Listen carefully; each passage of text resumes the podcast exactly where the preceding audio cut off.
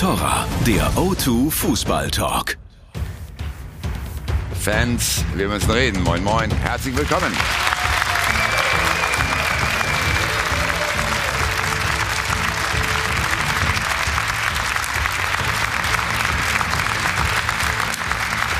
Es war nicht wirklich der alte Klassiker von früher.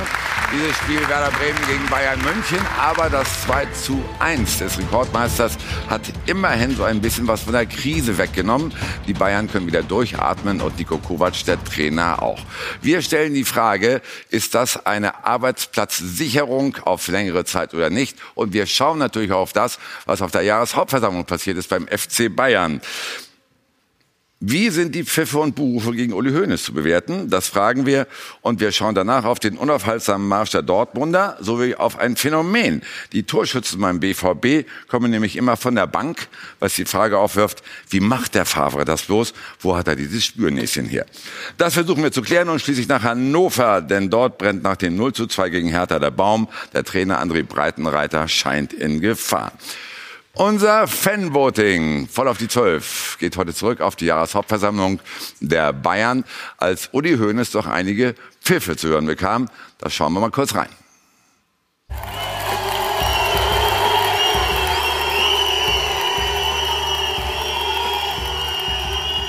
Sie haben es gemerkt, der Präsident der Bayern war nicht amused. Wir wollen von Ihnen wissen, wie sind diese Pfiffe der eigenen Mitglieder gegen Uli Hoeneß zu bewerten und vor allen Dingen sind sie gerechtfertigt. Bis 12 Uhr sammeln wir Ihre Antworten und dann lösen wir auf. Unsere Gäste haben sich im Fußball hohe Meriten erworben. Der eine ist Europameister von 1980, der andere Weltmeister von 1990. Begrüßen wir ganz herzlich Klaus Allofs und Thomas Berthold.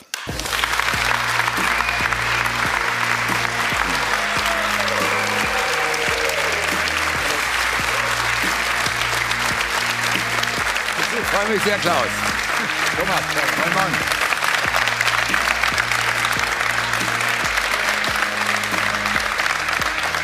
Tja, so sieht's aus wenn drei Generationen auf einem Bild sind, vereint sind. Ne? Klaus, als Geschäftsführer von Werder haben Sie öfter mal erlebt, wie der Club gewonnen hat gegen die großen Bayern. Jetzt gab es aber bei Ihrem alten Feind die 16. Niederlage am mhm. Stück. Acht Jahre hintereinander haben die verloren. Ja. Hatten Sie mehr erwartet nach der Krise der Bayern? Mehr für Werder jetzt? Ich hatte mehr erhofft, aber ich glaube, es war nicht der richtige Zeitpunkt, um gegen die Bayern zu spielen. Also ähm, Sie hatten gerade wieder ein bisschen Vertrauen gefunden, eben äh, oder zurückgeholt äh, durch den Sieg in der Champions League. Und die Situation ist so brisant im Moment, dass sie natürlich mit, mit absoluter Konzentration in dieses Auswärtsspiel gegangen sind. Und sie wussten, also wenn wir, wenn wir in Bremen noch verlieren, äh, es war schon zu erwarten, dass Dortmund auch gewinnt, dann ist der Abstand noch größer. Also ich glaube, es war ein schlechter Moment, um auf die Bayern zu treffen. Wie kam es denn, dass die Bayern plötzlich doch wieder aus den Hufen gekommen sind, Thomas? Ja gut, Jörg, die haben ja so viel Qualität. Äh, letztendlich, wenn die Normalform haben, schlagen die eigentlich jede, jede Mannschaft in der Bundesliga. Und der Klaus weiß, weiß auch, dass eben die Qualität zeigt sich ja insbesondere, wenn du unter Druck stehst. Und ähm, sie haben geliefert. Von daher war es für Bremen schwer an dem Tag. Wir reden weiter zusammen mit unseren Gästen drüber, die wir eingeladen haben, die sich natürlich auch mit dem Rekordmeister beschäftigen. Da ist zunächst mal der stellvertretende Sportchef der Bild. Er meint, die Pfiffe gegen Uli Hoeneß zeigen, so langsam wird er zum Horst Seehofer der Bayern. Hier ist Gadi Unterberg.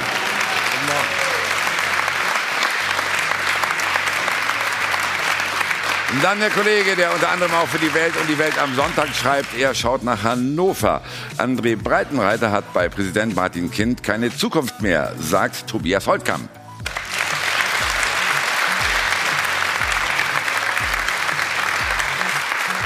Und unser Sky-Experte hat den Blick fest in Richtung Tabellenführung gerichtet. Seine Meinung, die Joker-Tore von Alcázar in Dortmund sind kein Zufall, sondern Methode. Jan-Orge Fjordhoff.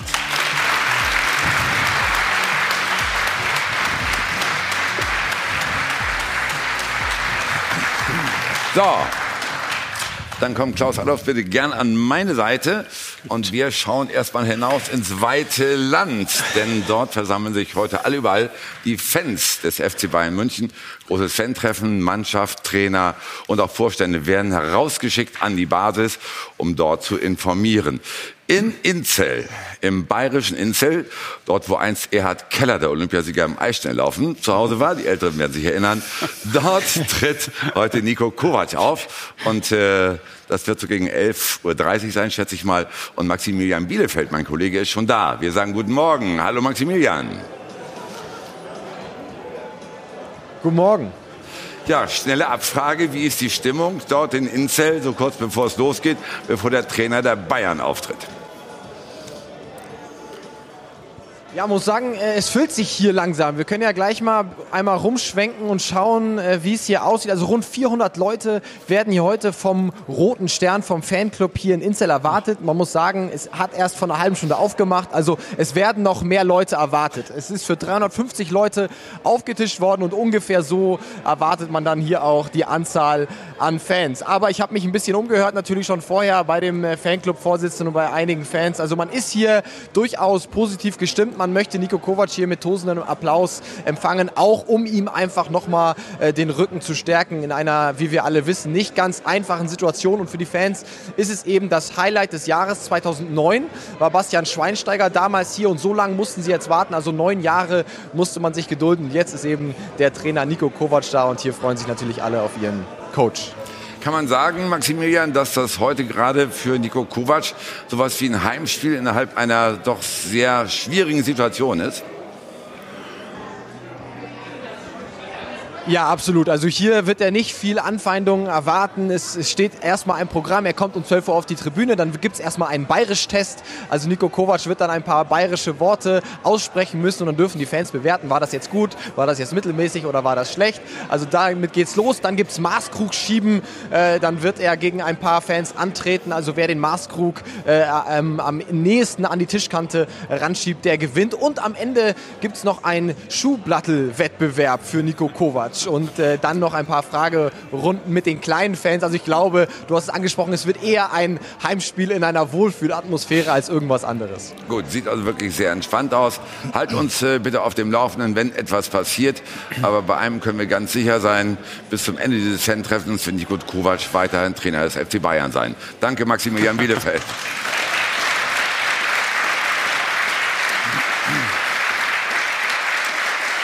Tobi, hat denn der Rekordmeister mit dem 2 zu 1 in Bremen und auch nach dem 5 zu 1 gegen Benfica jetzt die Krise für beendet erklärt? Was hast du für einen Eindruck?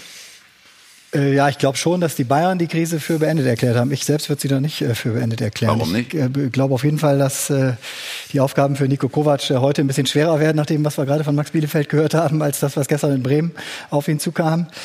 Ähm, mit den ganzen Spielchen, die da vorbereitet sind. In meinen Augen sind sie gestern doch schon auf eine äh, Werder-Mannschaft äh, äh, getroffen, die eigentlich die schwächste jetzt unter, Kof unter Kofeld ist. Äh, in der, in, der, in, der, in der Zeit halt unter dem, unter dem neuen Bremer Trainer. Ähm, das war nicht so wirklich hart für die Bayern, die in meinen Augen eine relativ normale gute Bundesligamannschaft geworden sind, aber eben nicht mehr auf dem eigenen Planeten unterwegs sind, wie es ja unter äh, Guardiola dann damals halt extrem der Fall war. Äh, aber es war ja schon irgendwie doch ein anderes Spiel als zuletzt in der Bundesliga, ja. Jan Auge. Was war anders? Was haben die Bayern jetzt anders gemacht? Wie sind sie anders rangegangen ja, an die sportliche Aufgabe?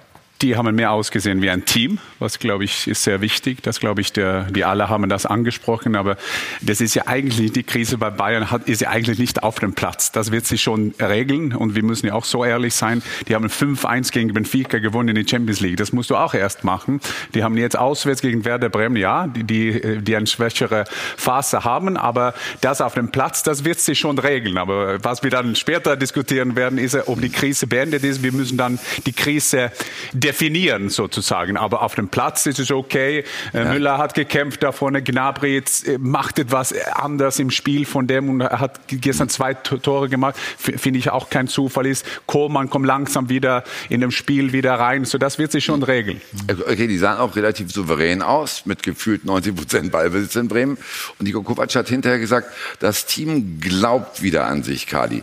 Äh, erstens ist das wirklich der Ausdruck der neuen Stärke, dass das Team an sich glaubt. Und zum Zweiten, warum hat es dann zwischendurch nicht an sich geglaubt. Gerade das ist so eine Mannschaft voller Hochkaräter. Ist eine bezeichnende Aussage, wenn der FC Bayern München äh, herausstellen muss, dass man jetzt wieder an sich glaubt. Also dann weiß man, äh, welche Probleme da tatsächlich die letzten Wochen lagen. Ähm, Glaube ich, eine ganz entscheidende Sache ist tatsächlich, wenn man sich äh, Thomas Müller gestern angeschaut hat, das fand ich schon bezeichnend, äh, wie nach jeder Aktion, sowohl positiv wie auch negativ, ähm, er versucht hat, die, die Mitspieler zu, zu motivieren, ihm was mitzugeben, ein Leader wieder auf dem Platz war. Ich fand, er war gestern so die Figur ähm, dieses Erfolges der Bayern gestern. Taktische Umstellung. Äh, Joshua Kimmich hat auch schon mal Jogi Löw aus einer bedrohlichen Lage gebracht, als er auf einmal auf der Sechs in der Nati gespielt hat. Jetzt auch bei den Bayern. Ähm, das scheint ein sehr, sehr guter Schachzug zu sein. Da bin ich gespannt, wie die nächsten Wochen mit dem Kollegen Martinez dann aussehen. Der wird sich auch nicht lange zufrieden geben, auf der Bank zu sitzen. Ähm, das war auch bezeichnend. Und grundsätzlich äh, muss man eine Sache festhalten, auch wenn Benfica und, und Bremen sicherlich alles andere als Schwerkaliber jetzt waren, weil sie auch äh, extreme Probleme haben, Benfica ja auch äh, mit ihrer eigenen Situation. Was aber bezeichnet ist, es gab keinen besseren Zeitpunkt für die Mannschaft, um gegen den Trainer zu spielen. Das hätten die Jungs auch noch ausgehalten. Einfach gegen Benfica äh, eine Leistung hinrotzen und gegen Bremen, dann äh, wäre Nico Kovac heute nicht mehr Trainer. Da haben sich aber gegen entschieden. Sie haben sich aufgerafft, offensichtlich, und auch damit ein Statement für die Mannschaft, äh, für den Trainer gegeben. Ähm, ja, das muss man erstmal festhalten. Das ist so. Also Nico Kovac wird Weihnachten erleben. Ja. Aber, aber es sah ja mal ganz anders aus, Thomas. Äh, wir haben auch äh, uninspirierte Bayern gesehen von nicht allzu langer Zeit, allen voran eben Thomas Müller. Und nun ist ja gestern eigentlich derjenige, der die Ärmel aufgekrempelt hat. Was ist da passiert in der, in der letzten Woche? Wie deutest du sowas als ehemaliger Bayern-Spieler, der auch weiß, wie passiver Widerstand geht? Also, also meine Meinung ist, dass in dieser Mannschaft keiner gegen den Trainer spielt. Die spielen erstmal alle für sich. Weil wenn du in einem Top-Club spielst und du hast eben Ziel Champions League-Meisterschaft, dann äh, guckst du erstmal, dass du deinen Job machst. Und ich muss ganz ehrlich sagen, wer da auf der Bank sitzt, bei der Qualität der Mannschaft, das ist erstmal ein, anderes Thema. Ich glaube, dass hier viele, viele äh, Aufgaben auf den Nico Kovac zukamen. Einmal das Verwalten der WM-Spieler, die in, äh, in Russland waren, das musste auch erstmal moderieren. Äh, die hatten schon eine, eine ganz schöne Delle bekommen da. Und äh, an der Vorbereitung, da brauchst du eben auch eine gewisse Zeit, bis du in den Tritt kommst. Das ist ganz normal nach einem großen Turnier. Und wenn dann eben die Ergebnisse, die Ergebnisse nicht stimmen, dann gibt es eben den Unmut, das ist normal, äh, auch medial. Dann musst du eben leben. Du musst ja auch eine gewisse dicke Haut angewöhnen, dann, wenn du beim FC Bayern spielst. Ähm, das kennen aber auch die meisten Spieler. Kommt ein neuer Trainer. Ähm, das ist für den auch jetzt eine andere Herangehensweise als bei Eintracht Frankfurt. Ähm, und äh, diese, dieses, dieses Puzzle muss erstmal passen. Das ist nicht so, dass da einer kommt und macht so und dann funktioniert das so einfach. Und man muss natürlich auch sagen, dass sich ähm, meiner Meinung nach die Wahrnehmung ein bisschen verändert hat. denn, äh, denn früher war das kein Thema zu sagen, wir wollen deutscher Meister werden. Da hieß es eher, wir wollen äh, die Champions League gewinnen. Mhm. Ich glaube einfach, dass ähm, die Verantwortlichen schon gemerkt haben, dass in Europa sich die Kräfteverhältnisse ein bisschen verschoben haben bei den Spitzenteams. Da ist der Abstand zu den, zu den Top-Mannschaften größer geworden. Und jetzt musst du erst, erst mal sehen, dass du deine Hausaufgaben der Liga machst. Und das werden sie schon schaffen. Äh, schön und gut, aber nimm mal allein nur die letzte Woche. Ne? Spiel gegen Düsseldorf bis gestern zum Spiel gegen Bremen. Die müssten da doch geredet haben. Der Vorstand Uli Hoeneß muss doch mit einigen Leuten gesprochen haben. Denn hinterher, gerade gestern, war plötzlich eine total andere Körpersprache zu verspüren. Besteht dann ursächlicher Zusammenhang, Klaus?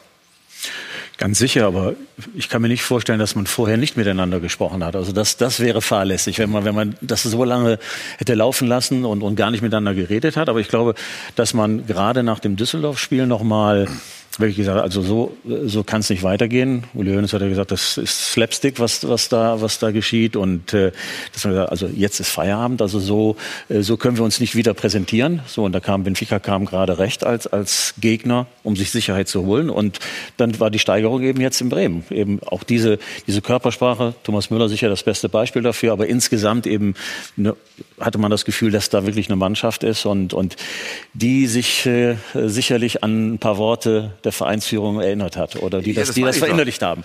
Ich, also glaube ich, ganz, glaube ich, ganz, glaube ich ganz sicher, dass, dass da ein paar ähm, ja, härtere Worte gefallen sind und äh, ja, aber wie gesagt, äh, ähm, es würde mich wundern, wenn man es vorher nicht gemacht hat. Also, aber, aber ich glaube, man ist an einen Punkt gekommen, wo es eben wirklich fast nicht schlechter werden konnte. Eben, also 3-3 zu Hause, eben äh, nicht, dass, dass Fortuna Düsseldorf da, äh, äh, nicht mal einen Punkt holen kann, aber, aber wenn man zweimal führt, so und, und, und äh, zweimal mit zwei Toren führt und, und dann das Spiel noch weggibt und dann auf die Art und Weise, das, das war ein Tiefpunkt. Und das ist ja, das ist ja auch der Stolz der Spieler. Also wir reden immer über die von Huli Höhne zum Spieler, zum Trainer zum Spieler, vom Brazzo zum Spieler, aber die Spieler Spieler miteinander, die reden ja auch. Das geht ja auf dem Stolz. Und ich verstärke, was Thomas gesagt hat. Also diese Spieler in dem, in dem modernen Fußball sind ja ich AG.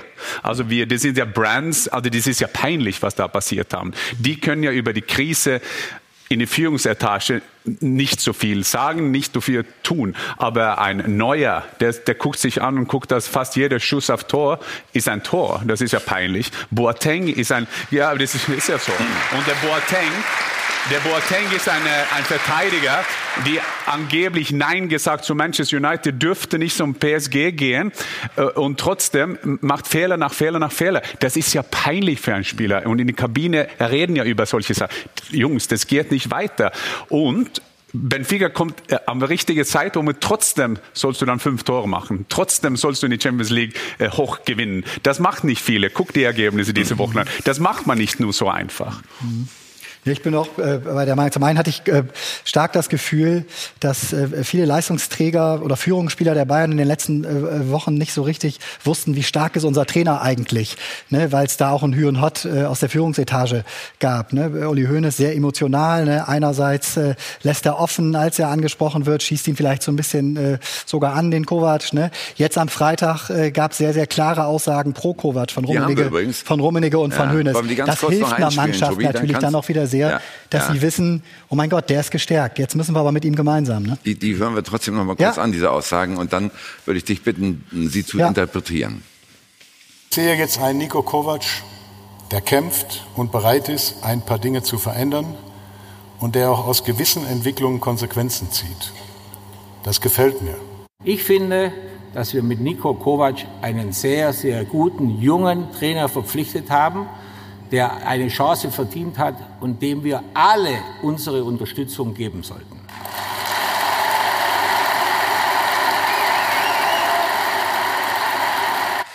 Wie sagt der Karl-Heinz Rummenigge, Kovac ist jetzt bereit, einige Sachen zu verändern. Heißt das im Umkehrschluss oder heißt das ganz einfach, dass äh, der Vorstand auf Kovac eingewirkt hat? Ganz sicher hat er auf ihn äh, eingewirkt. Es gab da einige Gespräche sozusagen und da hat er auch äh, gemeinsam mit seinem äh, Bruder Robert, äh, der Co-Trainer ist, äh, auch signalisiert, was in den ersten Wochen der Saison halt so gar nicht der Fall war, weil sie natürlich sehr überzeugt waren von dem, was die Bayern auch nicht nur im Supercup, sondern auch bei den Spielen drumherum abgeliefert haben, äh, haben sie schon Bereitschaft erklärt, über das eine oder andere nachzudenken, weil es eben schon was anderes ist, mit einem gestandenen FC Bayern, mit gestandenen äh, Ich-AGs äh, auf dem Platz äh, zu agieren, als mit, äh, als mit Eintracht Frankfurt halt eben im Jahr davor. Insofern gab es da schon eine Bereitschaft. Das schätzen die äh, ähm, äh, Bosse, die Verantwortlichen sehr, stützen ihm, geben ihm die Chance, äußern sich sehr klar, dass sie mit ihm weitermachen wollen, wenn es denn die Möglichkeit gibt insofern glaube ich, hat das einen Einfluss auf die Spieler auch gehabt, dass sie sagen, guck mal, das ist der Weg. Und sie haben sich tatsächlich auch in ganz vielen kleinen Details gestern in Bremen mhm. wirklich äh, zerrissen, haben Gas gegeben, dass da bei einer Auswechslung in der 79. Minute Gnabry äh, wirklich äh, sich auspfeifen lässt, weil er da schon auf Zeit spielt, dass es danach noch eine Schwalbe von Rafinha im eigenen Strafraum gab. Das sind ganz viele Details. Sie wollten unbedingt diesen Sieg. Die haben sich nach dem Sieger gefreut, als hätten sie gerade äh, Chelsea 4-1 geschlagen. Ne? Dabei war es dann nur an der Weser. naja, gut. Gab es auch schon mal ganz andere Duelle, ne? Ja, Weser. Ja. Trotzdem, trotzdem warne ich davor, tatsächlich das jetzt wieder alles äh, Friede, Freude, Eierkuchen schön zu reden. Ne? Also man muss ja auch bedenken, dass ja auch die Spieler äh, zum Teil eben zum Vorstand gegangen, sich, ähm, äh, gegangen sind, sich über den Trainer beschwert haben. Es gab einen Rapport nach dem Düsseldorf-Spiel, wo vier Führungsspieler da waren. Auch da standen sie nicht nur ähm, auf, auf dem Stuhl und haben sich angehört, was die Bosse gesagt haben, sondern haben sich schon auch gewehrt, haben auch Sachen angesprochen, die ihnen nicht gefallen haben beim Trainer. Und wir dürfen nicht vergessen, Uli Hoeneß hatte äh, Nico Kovac eine Jobgarantie gegeben vor dem Benfica-Spiel von einem Spiel. So, ähm, das ist jetzt ja nicht auf einmal wieder weggewischt, sondern jetzt lass mal äh, wieder mal zweimal unentschieden spielen, zweimal später hast du wieder die gleiche Diskussion. Also die Bosse haben den Trainer schon so weit an Abgrund geschoben, dass du ihn nicht sofort mit dem äh, Lasso wieder einfangen kannst und jetzt ist wieder alles gut. Also die Bayern müssen jetzt auch schon bis, bis Weihnachten komplett abliefern, da darf kein einziger Patzer mehr dabei sein. Erst dann hast du eine Chance auf Ruhe. Sobald am nächsten Wochenende wieder was schief geht, hast du die gleiche Problematik wieder.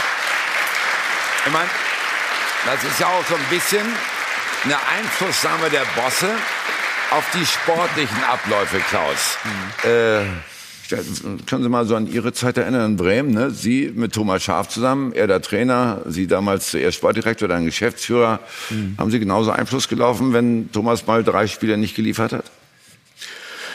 Äh, nicht nach drei Spielen, sondern mhm. vor den drei Spielen muss man Einfluss nehmen, weil ich, äh, ich denke, dass, dass gerade äh, diese Zusammenarbeit sehr wichtig ist zwischen Trainer und sportlich Verantwortlichem, äh, dass man eben äh, ja, versucht, äh, äh, die Mannschaft zu verbessern, die Art und Weise, wie man Fußball spielt, äh, aber auch Dinge bespricht, wie man, wie man Dinge nach außen transportiert oder, oder wie, man, wie man sich nach außen eben präsentiert. Und ich denke, die Aussagen, die, die jetzt die Bayern-Verantwortlichen gemacht haben, sind ja eigentlich nur eine Folge aus der Aussage nach dem Düsseldorf-Spiel. Da hat man so ein bisschen genau. die Tür so ein bisschen aufgemacht, so genau. und äh, deswegen musste man jetzt handeln, weil ich glaube, das ist das ist das Wichtigste, auch bei den Bayern. Ich glaube, dass man für klare Verhältnisse sorgt und ähm, wenn man die Tür wirklich nur einen Spalt aufmacht, dann dann geht die Diskussion los und und deswegen gibt es immer nur Bekenntnis zum Trainer, Bekenntnis zum Trainer, Bekenntnis zum Trainer. So und das ist äh, äh, ansonsten bekommt man wirklich keine Ruhe rein und dann hat man eben auch äh, dann fängt es auch bei den Spielern an. Ne? Dann, dann dann fängt das an zu wackeln an ja. und dann ja dann dann wagt sich jeder einen Schritt weiter nach vorne und und äh, ja dann dann geht so eine, so eine Lawine denn, kommt dann ins Macht es das denn schwerer für einen Kovac in Ihren Augen, äh, dass es nicht diesen einen sportlich Verantwortlichen bei den Bayern gibt, so wie es jetzt in der Konstellation Schaf Alofs in Bremen war, sondern dass er eigentlich auch gucken muss, Höhnes, Rum Rummenigge, dann gibt es ja auch diesen Salihamidzic noch. Ja, ich, ich glaube, dass, äh, dass eben sehr viele sprechen. Ne, das ist, äh, darin liegt schon eine Gefahr, ne, dass, dass man eben nicht immer mit, äh, mit einer Zunge spricht. Ne. Das, ist, das kann die Sache schwieriger machen und ähm, wie gesagt, also wichtig ist, dass man, dass man einen gemeinsamen Weg geht. Ne? So, und und äh, wenn, da, wenn, wenn der gemeinsame Weg mit vier Personen gefunden werden kann und, und, und man das wirklich durchzieht, ja, dann ist es kein ja. Problem. Und wenn die Kompetenzen vor allen Dingen klar sind, das ist auch ganz wichtig. Mhm. Wer redet wann und wer redet worüber. Mhm. Äh, und äh, wenn das klar ist, dann, äh, dann, dann, können das ganz viele ja, sein. Weil ja. wir, wir, wir diskutieren ja hier, wie die Strukturen passt. Wir sagen in der Organisationskarte ist es so, die Bosse, du hast einen Sportdirektor, Direktor, du hast einen Trainer, du hast einen Spielerrat. Aber beim Bayern, da, darum ist es so schwierig, nur die sportliche zu diskutieren, ohne die andere Krise zu diskutieren. Weil normal ist es so, weil eigentlich steht der Uli Hoeneß und Karl-Heinz Rummenigge auf der Jahreshauptversammlung, um sich selber irgendwie zu verstärken. Weil die ja. haben, die haben, wie Klaus gesagt hat, die haben ja das angefangen nach dem Düsseldorf-Spiel. Mhm. Die haben eine Jobgarantie für ein Spiel gemacht und so weiter und so weiter. So, das passt eigentlich nicht zusammen. Darum sage ich, auf dem Sportplatz werden die das schaffen. Die werden irgendwann eine Lösung finden, können noch Meister werden. Aber, aber außerhalb, naja, naja, ich weiß. Ich, ja, ja. ich, will, ich will aber gern noch erstmal bei Nico Kovac bleiben. Ja. Denn ich bin sicher, dass die Fans auch eine Meinung dazu haben. Ricardo Basile hat alles gesammelt. Wir haben euch gefragt, liebe Fans, hat Nico Kovac denn jetzt eine Zukunft bei den Bayern oder nicht? Und immerhin sagen mittlerweile 59 Prozent, er hat eine Zukunft. Wenn wir mal eine Woche zuvor gucken, da waren immer noch 80 Prozent, die gesagt haben, nee, hat er nicht. Also so schnell kann sich's drehen. Aber was ist denn jetzt nun Fakt? Wir fragen euch. Also zum Beispiel sagt Arniel, ja, ich ich würde jetzt behaupten, die Bayern-Fans werden langsam bescheiden, denn er sagt, ja, so ist es halt. Unter den ersten vier, das wäre noch in Ordnung, aber nächste Saison, da muss es dann knallen, wenn der Kaderumbruch dann endlich kommt. Und Holger, der sagt, tja, nach zwei Spielen kann doch unmöglich alles schon wieder tutti frutti sein. Wir müssen jetzt gucken, dass wir in die Pötte kommen und die Alternativen fehlen einfach, weil wer sollte denn den Job von Niko Kovac übernehmen? Das ist ein guter Ansatz. Thomas, äh, hat Kovac eine Zukunft bei den Bayern, weil es keine oder wenig Alternativen für so einen Weltclub gibt? Du stellst mir die schönsten Fragen heute Morgen. Ähm, ich glaube erstmal, dass diese, diese Trainerdebatte bis zur Winterpause beendet ist. Glaube nicht, dass sie das jetzt abhängig machen, wie die Spiele jetzt demnächst ausgehen, die eine oder andere Richtung. Du meinst also entweder oder, Nein, aber ich glaube generell, das, das ist klar, Entscheidung klar entschieden worden jetzt, dass man bis zum Winter erstmal jetzt die, die Liga und die Champions League zu Ende spielt. Dann kannst du ein kleines äh, Zwischenfazit äh, ziehen. Es ist ja auch so, dass diese sogenannten ganz großen Trainer, äh, ob das jetzt ein Conte ist, ein Zidane ist, die kommen der Winterpause gar nicht. Die fangen im Sommer an und das ist das nächste Thema. Die kommen meistens mit einem großen Stab. Das wollen sie wieder nicht, weil es birgt auch gewisse Risiken. Also wird der Markt schon kleiner. Da wollen sie auch einen deutsch sprechenden Trainer haben und das wisst ihr auch. Und da wird der Markt noch kleiner. Von daher. Arsene Wenger? Ja, aber Arsene Wenger guckt lieber PSG, hat er schon gesagt. Von daher glaube ich, ist das Thema erledigt. Gibt es vielleicht noch den einen oder anderen, der jetzt äh, vielleicht noch wartet. Aber du hast da nicht mehr so viele Optionen. Und irgendwann musst du auch mal dich entscheiden. Man muss ja auch planen für die, für die nächste äh, Saison. Ähm, von daher glaube ich, ähm, dass das schon gestimmt hat, was der Kalle und was der Uli gesagt haben mit zum Nico. Ähm, das große Thema ist so generell in dem Club ein ganz ein anderes. Sie geben zu viel Angriffsflächen. Wie der Klaus schon gesagt hat, du musst eine klare Kompetenzverteilung äh, definieren.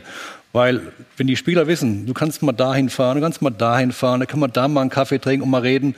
Mit jedem Gespräch wird der Trainer geschwächt. Und das ist ja ein Thema, was den Uli und den Kalle betreffen. Das heißt, die müssen mal in sich reingehen und sich mal grundsätzlich die Frage stellen, ist das noch zeitgemäß? dass wir eben uns am Tegernsee treffen oder wo, woanders und mal so einen kleinen Plausch führen? Oder ist es eben nicht mehr zeitgemäß? Ich glaube, es ist nicht mehr zeitgemäß, weil so wird es für jeden Trainer und für jeden Sportdirektor schwer, der da im Amt ist. Das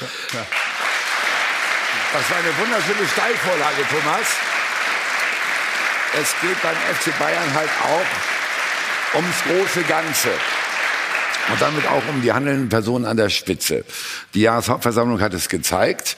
Und wir, liebe Zuschauer, werden nachher sehr, sehr ausführlich darauf eingehen und mal ein bisschen die Zukunft der Bayern-Führungsebene abklopfen. Das kann sicherlich spannend sein, weil unsere Runde hat eine tolle Meinung dazu. Zunächst arbeiten wir aber nochmal das aktuelle Bundesliga-Geschehen ab. Und überraschenderweise hatte der FC Bayern ja gestern auch noch einen Gegner. Der heißt Werder Bremen. Nach gutem Anfang überall allenthalben gelobt ist die Mannschaft, jetzt steht sie da, sag ich mal, mit einem Punkt aus den letzten fünf Spielen. Äh, Tobi, wie erklärst du dir diese neue Unwucht bei deinem Verein von der Weser? Oh, bei meinem Verein. Ähm, ja, ich glaube, die Wahrheit liegt tatsächlich äh, so, so, so abgedroschen, das klingen mal irgendwo in der Mitte. Ne? Also Werder ist auf keinen Fall ein Kandidat äh, in meinen Augen, der am Platz zwei, drei oder vier äh, mitspielt. Auch dann nicht, äh, wenn es äh, zwei Vereine, die eigentlich da oben hin äh, gehören, äh, geben wird, die dann da mal rausfallen. Die gibt's ja im Moment mit äh, Leverkusen und, und Schalke jetzt als Beispiel. Äh, da ähm, wurden die Ziele in meinen Augen äh, unnötig äh, zu hoch gesteckt äh, vor der Saison. Ähm, Das haben wir aber alle gelobt, haben gesagt, hey, endlich alle. mal eine mutige Aussage. ja, Wir wollen Europa spielen lassen die. Ja, lassen wir das ja. ist ja überall. Sag es mal. Werder Bremen, mein lieber Gott, Ja. das ist ein super Verein. Die wollen ja natürlich in Europa kommen. Klar. Jetzt sagen wir, das war eine Schwäche. Vorhin haben wir gesagt, das war eine Stärke von Werder Bremen. Wir sind hier zusammengesessen und Ja, haben gesagt, Gott sei nee, Dank nee, nee, gibt es habe einen ich nicht Verein. gesagt. Kannst du nachgucken, habe ich nicht gesagt. Wir haben das Ja, habt gesagt. ihr gesagt. Ja, ist denn, ist denn nicht wirklich die, die Frage, was genau so eine Zielsetzung ausgegeben vom Vorstand, vom Trainer, wir wollen nach Europa, dass vor allen Dingen auch eben äh, so dieser Ansatz, der neue Trainer spielt ganz tollen Offensivfußball, dass uns das allen so ein bisschen Sand in die Augen gestreut hat, Klaus? Es war, ja, ich muss tief durchatmen, ja. Ähm, Der Mann kennt sich aus in Bremen, Sie wissen noch, ne? Von ja, früher. Ja, ähm, das, das war sehr mutig, eben dieses Ziel auszugeben. Äh, klar, man äh, von den meisten, auch hier hat man das gemacht. Das ist eine tolle Sache, man ist mutig. Wenn man es nicht macht, ist man ängstlich und man hat keine Ambitionen. So, das ist immer diese, äh, dieser, Diese Gratwanderung, diese ne? Gratwanderung oder der, der, dieser Zwiespalt. Und äh, deswegen, es war, es war mutig und äh, äh, jetzt muss man damit leben. Äh, ich glaube, dass man auch so ein bisschen dahin getrieben worden ist, weil die Fans waren jetzt eigentlich an einem Punkt, wo man gesagt hat, so jetzt muss mehr kommen. Wir haben uns jetzt ein paar Jahre haben wir uns da unten wirklich äh, gehalten, wir haben uns gehalten, wir haben die Klasse erhalten und haben uns immer ein bisschen gesteigert, haben im letzten Jahr schon mal so an den an den äh, oberen Plätzen so gekratzt und und jetzt sollte eigentlich mehr kommen. So und von daher gab es eigentlich auch gar kein Zurück und äh, ich finde es auch grundsätzlich nicht verkehrt, dass man dass man die Spieler fordert.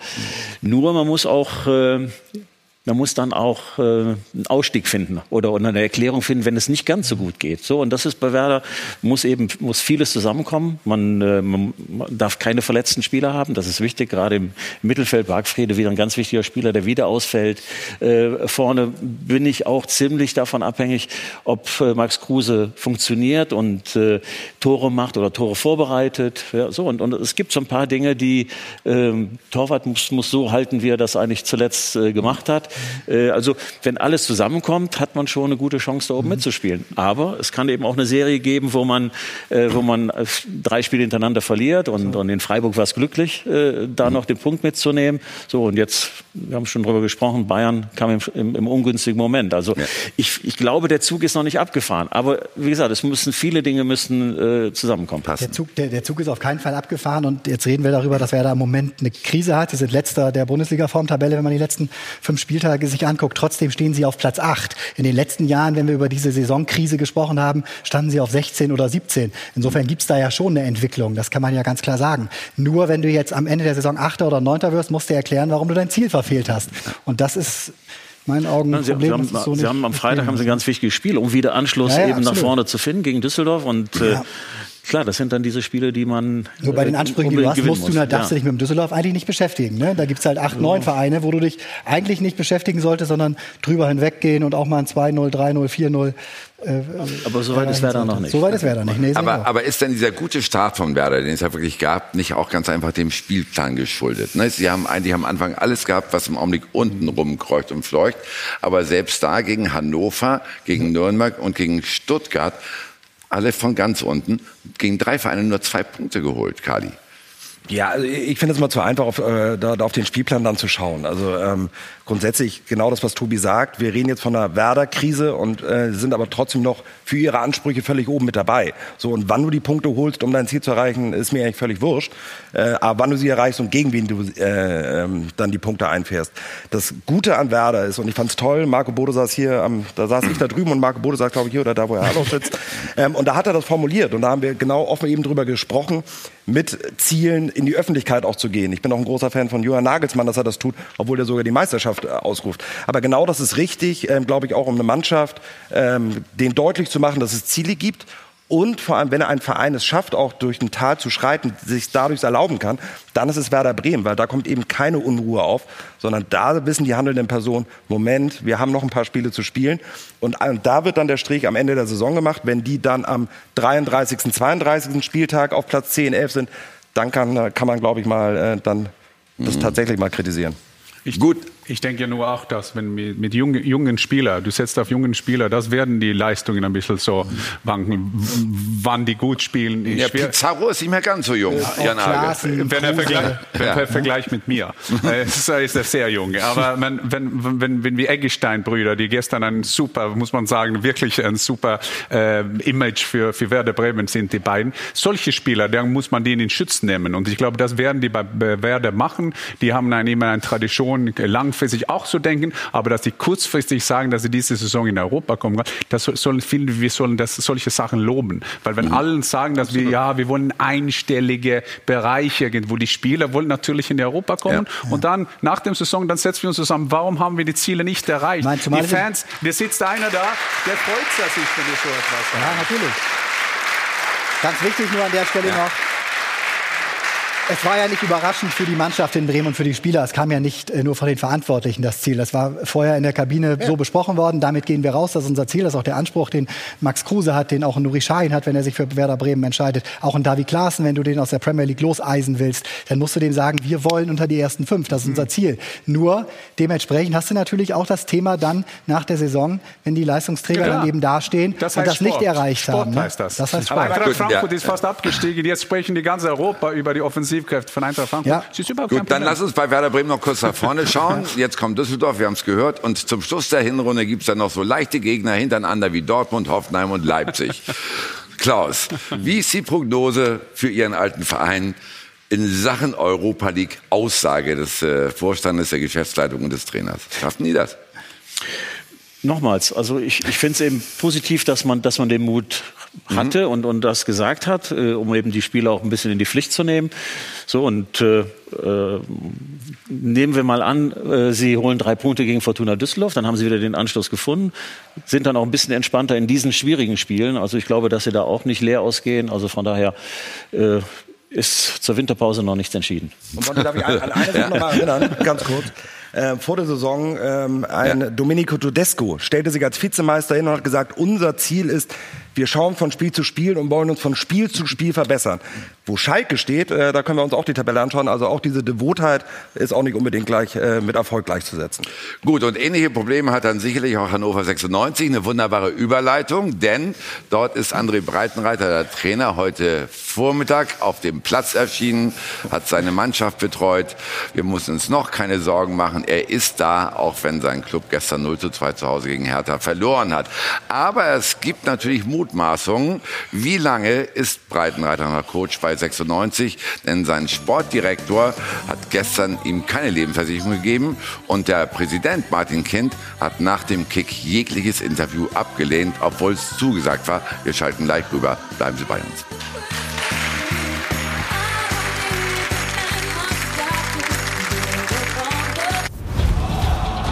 Von Torra, der O2 Fußball Talk.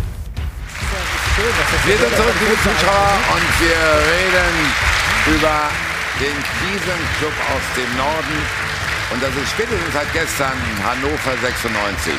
Wieder kein Heimsieg, direkter Abstiegsplatz. Thomas Berthold, wie gefährdet ist 96? Gefährdet, wenn du da unten stehst. Nach den Spieltagen sehr gefährdet, würde ich sagen.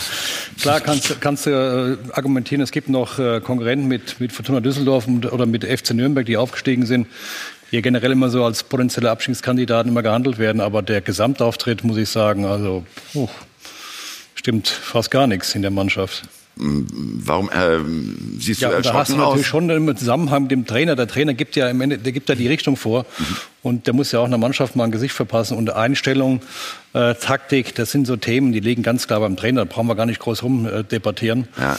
Das ist für mich jetzt nur eine Frage der Zeit, ja, wie lange Martin Kind dann noch die Füße stillhält.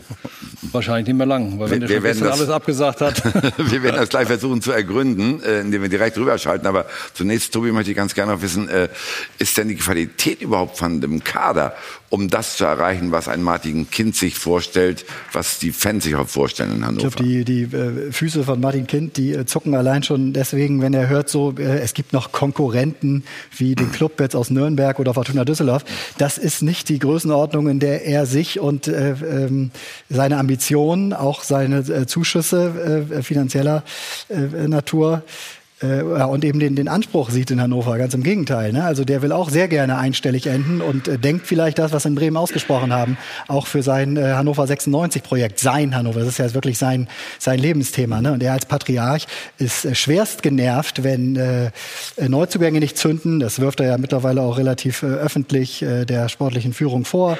Ne? Und wenn es dann eben äh, sportlich so aussieht, wie es im Moment aussieht. Insofern, ähm, ich sehe auch, dass der Trainer da so hart das äh, Klingmark auf Verlichtung steht. Und wenn Trainer auf Verlichtung steht, brauchen wir mal in die Vergangenheit gucken. In der Bundesliga im Allgemeinen, im Speziellen in Hannover, dann hat es sehr, sehr oft nicht mehr lange gedauert. Und dann äh, werden wir da demnächst auch den nächsten sehen. Ich muss mal gucken, ist das der Breitenreiter, das ist der Held. Die beiden sehen sich ja so ähnlich. Ja, das ist André Breitenreiter. Mal sehen, ob er den, mal sehen, ob er den genau. richtigen, mal sehen, ob er den richtigen entlässt. Äh, gleich ausgesehen. Und ich glaube, glaube für den Trainer, was ist das Schwierigste, dass er Kind nichts sagt oder Held etwas sagt? Weil gestern hat Horst Held wirklich ausgesehen wie ein, so ein Böddel. Der hat nur gewartet auf einen richtigen Zeitpunkt. Ja. Äh, Horst Held hat sich gestern allerdings auch nicht wirklich hinter Breitenreiter gestellt. Wir fragen mal direkt vor Ort nach, was das alles bedeuten könnte und begrüßen dort unseren Reporter, den Hannover 96 Experten, Jurek Rohrbeck. Moin, moin, Jurek.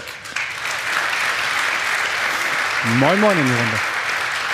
Also Martin Kind, der Präsident, hat vor dem Spiel eine Forderung aufgestellt.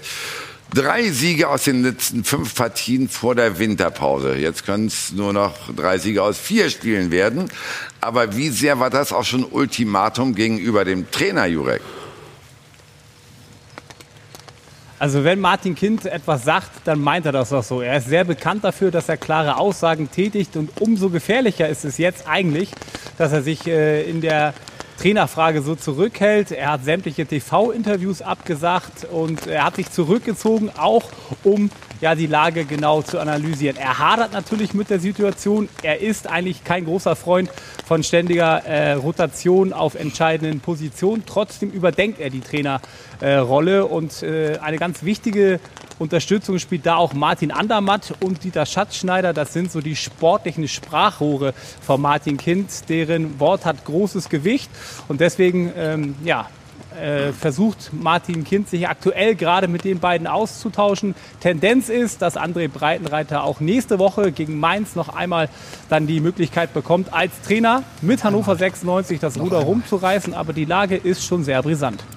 Könnte das auch ein äh, wirkliches Endspiel für André Breitenreiter sein, dieser Kick in Mainz?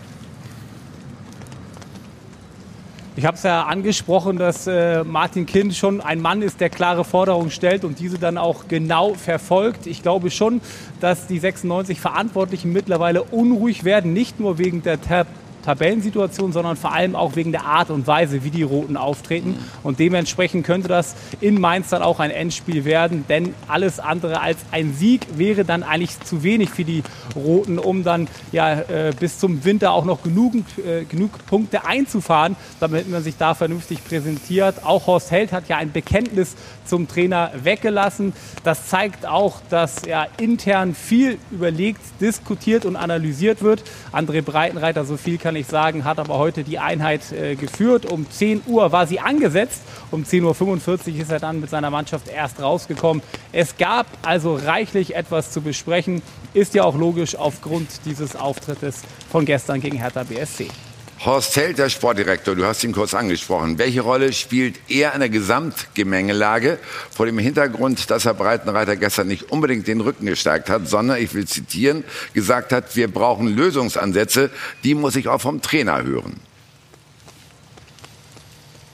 Ja, Horst Held hängt so ein bisschen in der Mitte. Also auf der einen Seite will er natürlich eigentlich mit André Breitenreiter gemeinsam diese sportliche Talfahrt meistern. Auf der anderen Seite muss er sich auch bei Martin Kind und anderen Kollegen aus dem Aufsichtsrat dafür ja erklären, weshalb diese sportliche Situation überhaupt zustande gekommen ist. Deswegen auch dieses, naja, diese äh, nichtssagenden Aussagen, die er da getätigt hat. Er hätte ja auch einfach ein klares Bekenntnis wählen können dann wäre die Situation klar gewesen. Aber er muss ein bisschen auf Zeit spielen, auch weil Martin Kind, wie gesagt, wie eben angedeutet, noch einmal diese Situation genau analysieren will.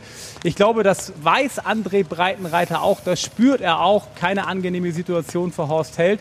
Und wenn der Geschäftsführer Sport dann tatsächlich den Trainer austauschen müsste, werden natürlich alle Verantwortlichen in nächster oder in naher Zukunft auch auf Horst Held schauen. Denn eines ist klar, die Transfers, das muss man auch so offen und ehrlich sagen, haben in dieser Spielzeit nicht so gut funktioniert. Schon vor der Saison hat André Breitenreiter intern immer wieder darauf hingewiesen, dass man sich unbedingt verstärken müsse, denn nochmal eine Saison wie in der abgelaufenen Spielzeit wird man unter diesen Umständen nicht hinkriegen. Das war intern seine Mahnung. Wir haben verstanden und reden hier in der Runde weiter drüber. Danke an Jurek Rohrberg.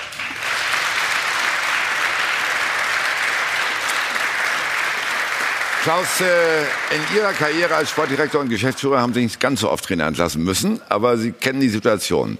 Wie würden Sie das alles interpretieren, wenn Sie es jetzt gehört haben, was dort in Hannover in Sachen äh, Sportdirektor und in Sachen Präsident los ist? Mhm. Ja, wir haben eben bei den Bayern darüber gesprochen, die Türe so ein bisschen aufmachen. Ich glaube, dass, dass, dass wir haben das in, in Rot-Schwarz, haben wir das jetzt ähm, haben wir den gleichen Fall. Äh, ich glaube, vor einer Woche war es noch, äh, wir stehen zusammen und, und äh, wir stehen die Situation durch. Und, und wenn man dann gar nichts sagt oder ein bisschen auf Distanz geht, so, dann, dann sind das eigentlich keine guten Anzeichen. Wenn der Satz kommt, der, jetzt muss alles auf den Tisch, ja, dann muss ein Trainer gut, doch schon ein Schwitzhändchen kriegen, oder? Ja, sollte, sollte er. Ne? Ähm, ähm, aber auf der anderen Seite ist es natürlich auch so, dass äh, ja, das, äh, also idealerweise gäbe es einen Schulterschluss zwischen den beiden. So, dann, dann, dann hat man natürlich weiterhin die Diskussion, die, die Ergebnisse werden dadurch nicht besser, aber man, äh, man ist eine Einheit und, und äh, das, das hilft auch eben gegen Angriffe von außen und äh, das hilft eben auch der Mannschaft oder kann der Mannschaft auch helfen. Ähm, äh, nur auf der anderen Seite ist es auch so, dass äh, es ist ja im Bericht auch rübergekommen, äh, dass äh, ja, dass, dass wenn man den Trainer nicht in die Verantwortung nimmt, dass man se äh, selbst schnell in die Verantwortung genommen wird. So und und ich glaube, dass äh, äh, ja das versucht man auch ein bisschen so von Ja. sich zu schieben oder zu vermeiden und und dann zu sagen, so jetzt wir brauchen Lösungen und und äh, Veränderungen und äh, da ist jetzt erstmal der Trainer gefordert. Mhm. Inwieweit weiß, inwieweit weiß Horst Held denn auch, dass Martin Kind schon über nachdenkt, André Breitenreiter irgendwann bei weiterem Misserfolg zu entlassen? Und inwieweit schützt er sich auch selber und seine nicht immer ganz missglückte oder geglückte Transferpolitik? Ähm, also beim Kollegen Kind weißt du jederzeit, da, da kann der Revolver rausgehen und dann wird geschossen. Also das, das kann stündlich passieren, das kann auch erst in zwei oder drei Wochen passieren. Die Analyse bei Hannover 96 ist äh, so einfach, finde ich, wie bei keinem anderen Bundesligisten aktuell. Das Team ist einfach schwächer als letzte Saison. Die haben Sané verloren, die haben Harnik verloren, haben es nicht aufgefangen. Ähm, und damit ist das Team schlechter, damit ist auch die Tabellensituation schlechter und damit ist die ganze Gemengelage im Verein schlechter. Eine Überraschung ist das dementsprechend nicht. Wenn natürlich von all deinen Neuzugängen eigentlich keiner zündet und Herr Wallace, weil ich ihn da hinten gerade sehe, also nochmal so eine Katastrophensaison wie beim HSV, äh, schafft, glaube ich, keinen Profifußballer zweimal hinzulegen. Also, dass der ein bisschen besser spielt, ist keine Überraschung. Ähm, wenn deine Neuzugänge nicht zünden, du verlierst äh, Leistungsträger, dann ist das das normale Ergebnis. Das Problem, was ich bei Hannover 96 sehe, ist eben nicht nur auf dem Platz, sondern im Verhältnis zu, zu Düsseldorf und Nür äh, Nürnberg, die haben jetzt beide genannt, dass da das Gesamtgefüge, Fans, Verein, Mannschaft, das wirkt zumindest noch alles einigermaßen kompakt. Bei Hannover 96 greift ja gar nichts. Da sind die Fans gegen äh, den Kind, der schießt sowieso links und rechts und es ist sehr äh, auf seiner Einbahnstraße mit seinem 50 plus 1 Thema. Ähm, dann boykottieren die Fans äh, über lange Zeit. Oh gut, gestern war es in mehreren Stadien. Aber an so einem wichtigen Spiel ist dann 45 Minuten halten die Fans ihren Sabbel. Ähm, auch nicht gerade förderlich. Da kommt halt so viel zusammen und das ist die eigentliche Gefahr, glaube ich, dass du so viele kleine Brennherde bei Hannover 96 hast, dass es dann auf einmal ganz schnell hochploppen kann und dann findest du dich in der zweiten Liga wieder. Ja. Ich, ich glaube, dass ich glaube, dass das sollen wir immer im Auge behalten, wenn ein Sportdirektor über einen Trainer spricht, dann ist irgendwie dieser äh, Zusammenhang. Er weiß natürlich, Horst Held, wenn er nimmt den, diesen Trainer raus, dann hat er seinen Schutz weg. Dann ist der Nächste in der Reihe, weil du, du holst dich nicht einen neuen Trainer und dann sagt Horst Held im März, der wird er gefeuert, weil da wird Horst Held gefeuert. Das ist eins. Und zweitens versuchen die auch in Hannover zu sagen, nein, nein, alles, was rundherum ist, hat mit den sportlichen Sachen nichts zu tun. Natürlich ist es, das ist immer so wie Bayern natürlich. Aber auf dem Platz, was ich, ich so schlecht finde beim Hannover, die haben immer diese, äh, oder das zeigt dieses Gefühl, we are too good to go down. Die sind immer eine Mannschaft, die glauben, die sollen höher sein. Die anderen kämpfen wie Löwen. Und wenn, wenn man jetzt auf die Statistik, die Stats sehen, jetzt mit Zweikampfkämpferverhalten beim, beim Hannover ist katastrophal. Die Körpersprache gestern beim Spiel katastrophal. Und dann bist du da unten. Das ist eine Konsequenz, was, was da passiert. Und die müssen so schnell wie möglich verstehen, dass um wieder sich rauszukämpfen, muss man wirklich kämpfen und nicht nur, nur reden, reden, reden. Die sind so schlecht, wie die momentan sind. Die sind wie genau, wo die sein sollen. Also wir stellen fest, André Breitenreiter steht im Augenblick auf Bewährung an der Linie. Äh, obwohl er Hannoveraner ist. Und da kennt man ja auch so ein bisschen das romantische Denken von Martin Kind. Ne? Mit Slomka, mit Hacking hatte auch Breitenreiter Hannoveraner Vorgänger gehabt in der Bundesliga. Schützt ihn das vielleicht doch ein bisschen? Gibt ihm das einen Bonus? Selbst Schaf, der nicht von allzu weit äh, herkam aus Bremen sozusagen, hat nicht eine große Anreise gehabt. Also der setzt schon sehr gerne auch in seinem persönlichen Umfeld ja auf die Stärken, die aus dieser äh, Stadt Hannover kommen. Das kann sein, dass es ihn insofern schützt, dass er jetzt überhaupt noch da ist.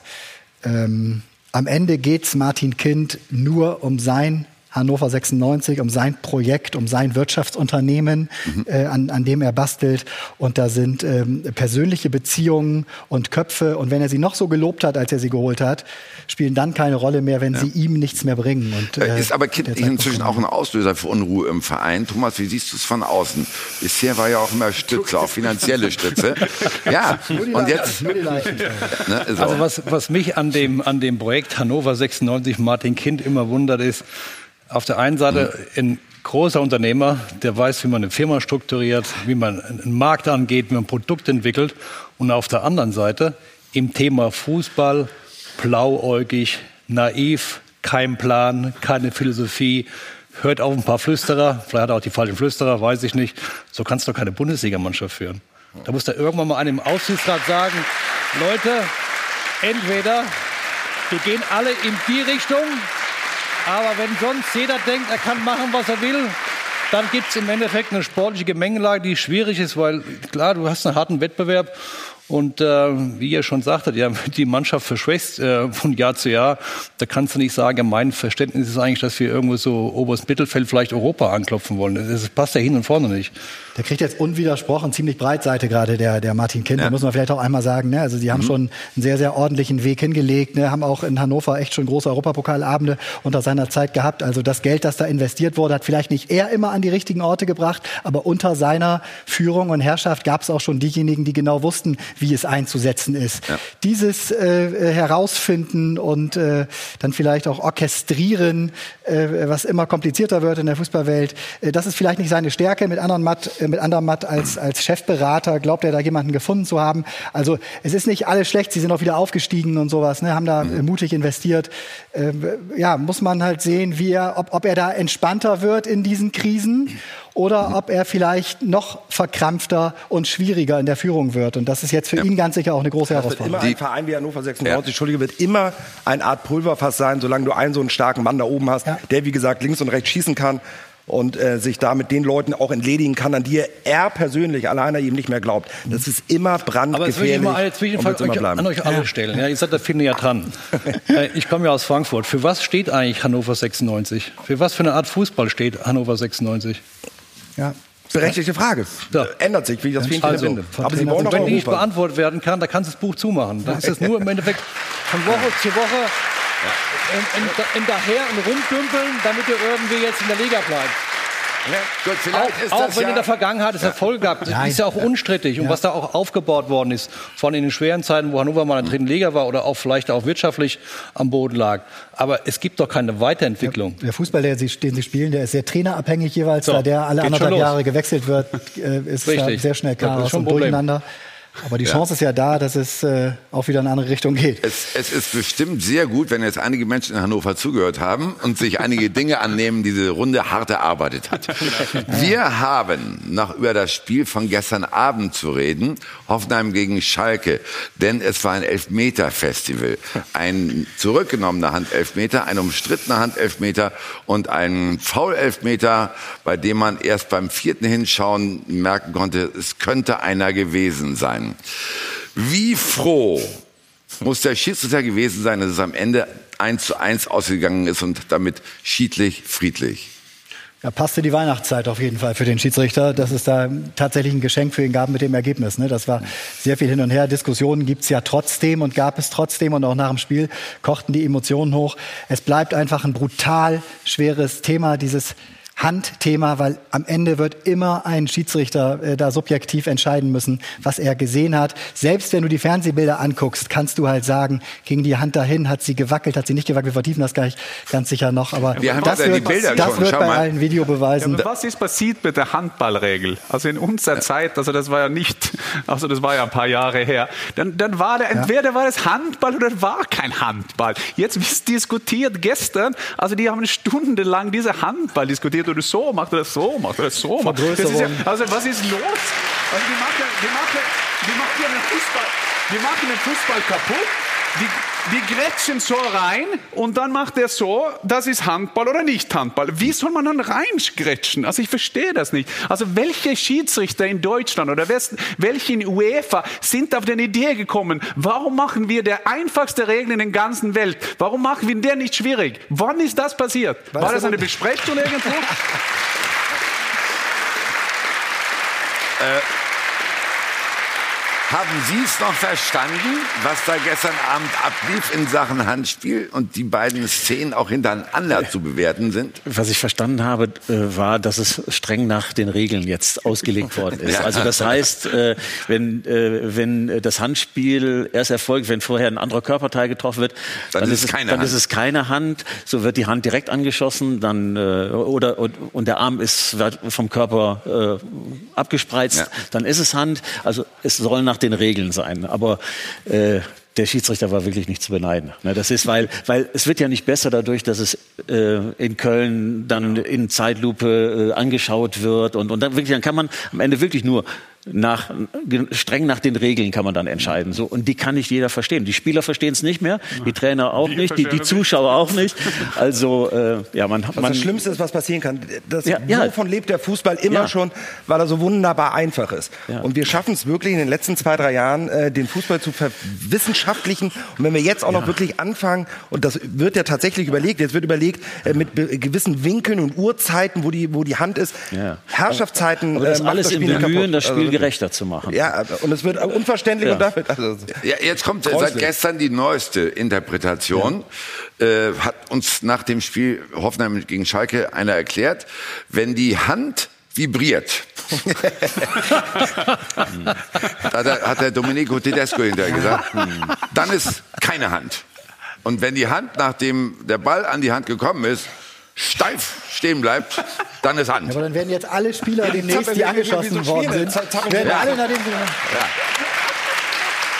Erstmal den Arm schütteln. Ja, immer im Zweifel einstellen.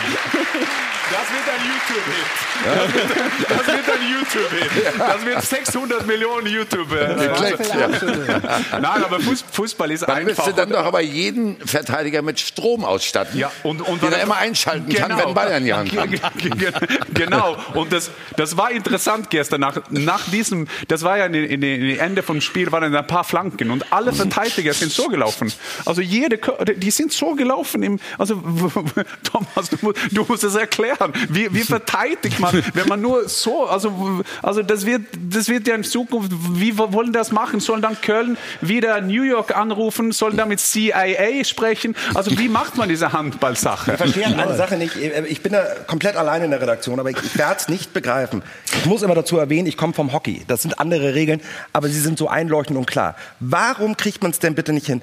Lass doch Hand Hand sein und wenn der Ball an die Hand geht, dann gibt es Elfmeter oder Freistoß. Ja, egal, ja so, wo die, ja so. Aber egal, ob die angelegt ist oder nicht, wenn die Spieler jetzt anfangen, eine Flanke ge bewusst gezielt auf die Hand zu schießen und das gelingt jetzt zweimal im Spiel, dann sage ich Chapeau, wenn ihr das trainiert, ist doch herrlich. Tut doch keiner. Hand ist Hand. Ja, aber Ganz ist das, nicht, ist das nicht auch ein bisschen gefährlich? Also, Dann haben, wir, dann haben wir halt drei Elfmeter im Spiel, müssen wir nicht mehr diskutieren. ja, aber man ist der Ball kann an der dann Hand, als, Hand. aber als Stürmer, ist wenn Hand. Hand Hand ist, kann man als Stürmer auch sagen, okay, Jetzt dann schieß ich an. 89.01, jetzt schieße ich den mal an, der Meter. Wenn er das steht. kann, ist doch Ja, super. das haben wir auch Das- früher geregelt. Ja. Und, und ich glaube, diese Diskussion, das gibt fast nur in Deutschland. In England diskutieren ja auch mal Handball, aber dann ist es okay, Hands oder nicht Hands. Okay, geh weiter. Aber in Deutschland wird das ja untersucht, wie das ist eine Wissenschaft. Jede Runde sieht man diese Wissenschaftler, die stehen, ja, weiß, na, Aber du doch auch. Du machst doch auch, du bist Ja, ja, genau. Ich verstehe das nicht. Ich bin, äh, ich, bin- Ja, aber wir haben ja drei, drei Profis hier, ich meine, ganz, oder äh, ehemalige Profis. Hätte einer von euch ihn denn tatsächlich bewusst in der 90. die Hand gesucht oder hätte er die Flanke oder den Torschuss gesucht? Natürlich wäre die aufs Tor gegangen oder hätte die Flanke geschlagen. Und wenn es dann eben Hand ist, dann nimmt man die ja mit. Aber es geht doch keiner bewusst gezielt, übt das dann aus einem Meter im Spieler an die Hand zu chippen. Also das ist doch lächerlich. Glaube ich nicht. Ich würde einfach, halt- ich würd einfach sagen, wenn du ins Tackling gehst als Abwehrspieler, ehemaliger Abwehrspieler, ist klar, muss ich halt für die Abwehrspieler reden, dann äh, würde ich nie Hand pfeifen, weil du bist in der Bewegung. Und du kannst dann nicht ins Tackling gehen und die Arme so verschränken. Das geht dann nicht. Das heißt, der Arm geht mal in der Bewegung und wenn der Ball eben ranspringt, kein Elfmeter. Wenn einer aktiv zum Ball geht, Elfmeter.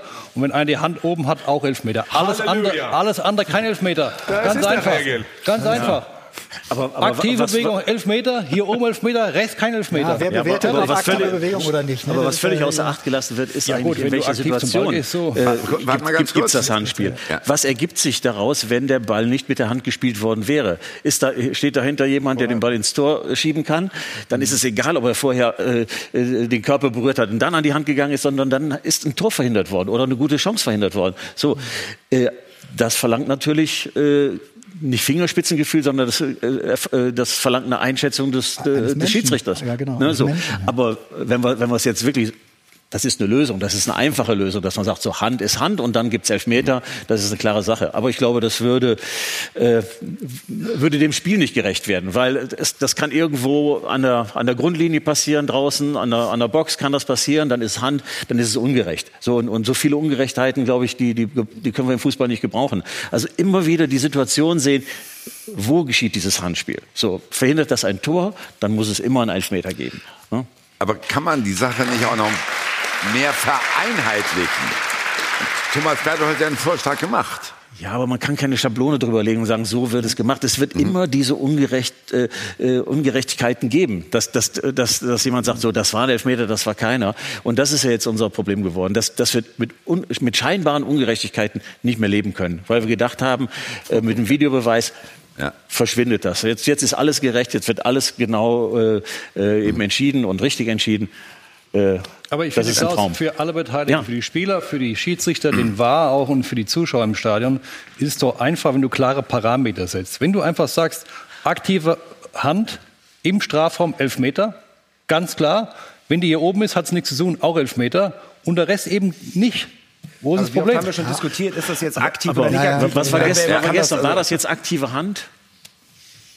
Wo er angeschossen wird, so, wo der, wo der Arm dann locker, locker, locker.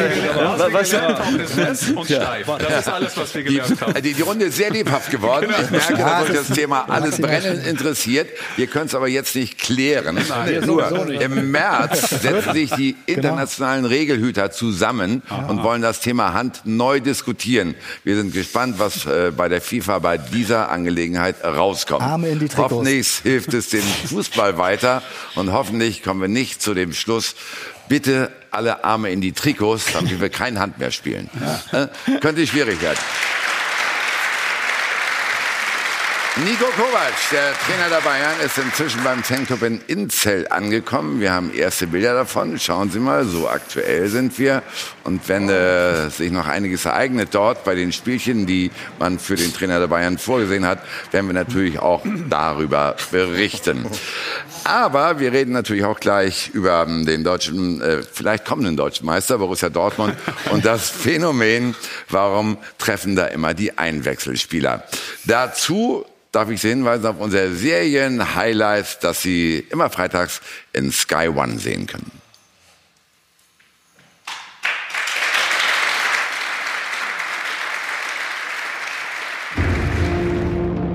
Dieses Boot ist neu.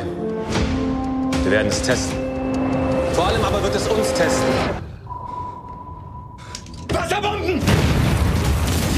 Angriff abbrechen. Der Kommandant ist eine Schande. Das hier ist mein Boot. Aber ich denke, das wissen Sie. Das Boot, die neue Serie. Ab 23. November auf Sky One. Von Torra, der O2 Fußball Talk. Wir sind zurück und schauen jetzt schwerpunktmäßig auf den Fußball im Pott. Gleich Dortmund und jetzt der Blick nach Schalke. Das Team hat dank des Elfmeters immerhin noch einen Punkt aus Hoffenheim mitgenommen, aber allseits große Zufriedenheit herrscht immer noch nicht, denn sie sind hinter den Erwartungen zurück. Wir schalten live rüber und haben unseren Schalke-Reporter Dirk Große-Schlamann. Moin, moin. Wunderschönen guten Morgen. Dirk, ich habe beobachtet, in äh, Porto äh, in der Champions League hat sich auch Unmut bei den Fans bereit gemacht. An wem oder an was haben die sich festgemacht? Also ich glaube, der Unmut da in Porto, der richtete sich eigentlich komplett gegen Mannschaft und auch den Trainer, weil man einfach insgesamt nicht zufrieden war. Das ist eine gefährliche Situation. Äh, wenn man die Kurve verliert, verliert man auch relativ viel auf Schalke. Die Leistung gestern in Hoffenheim war okay, war gut. Da war die Stimmung dann auch wieder bei den Fans okay. Also Schalke bewegt sich da auf ganz, ganz dünnem Eis aktuell. Gut, auf der anderen Seite, in der Champions League sind sie vorzeitig weiter. In der Bundesliga hängen sie natürlich zurück.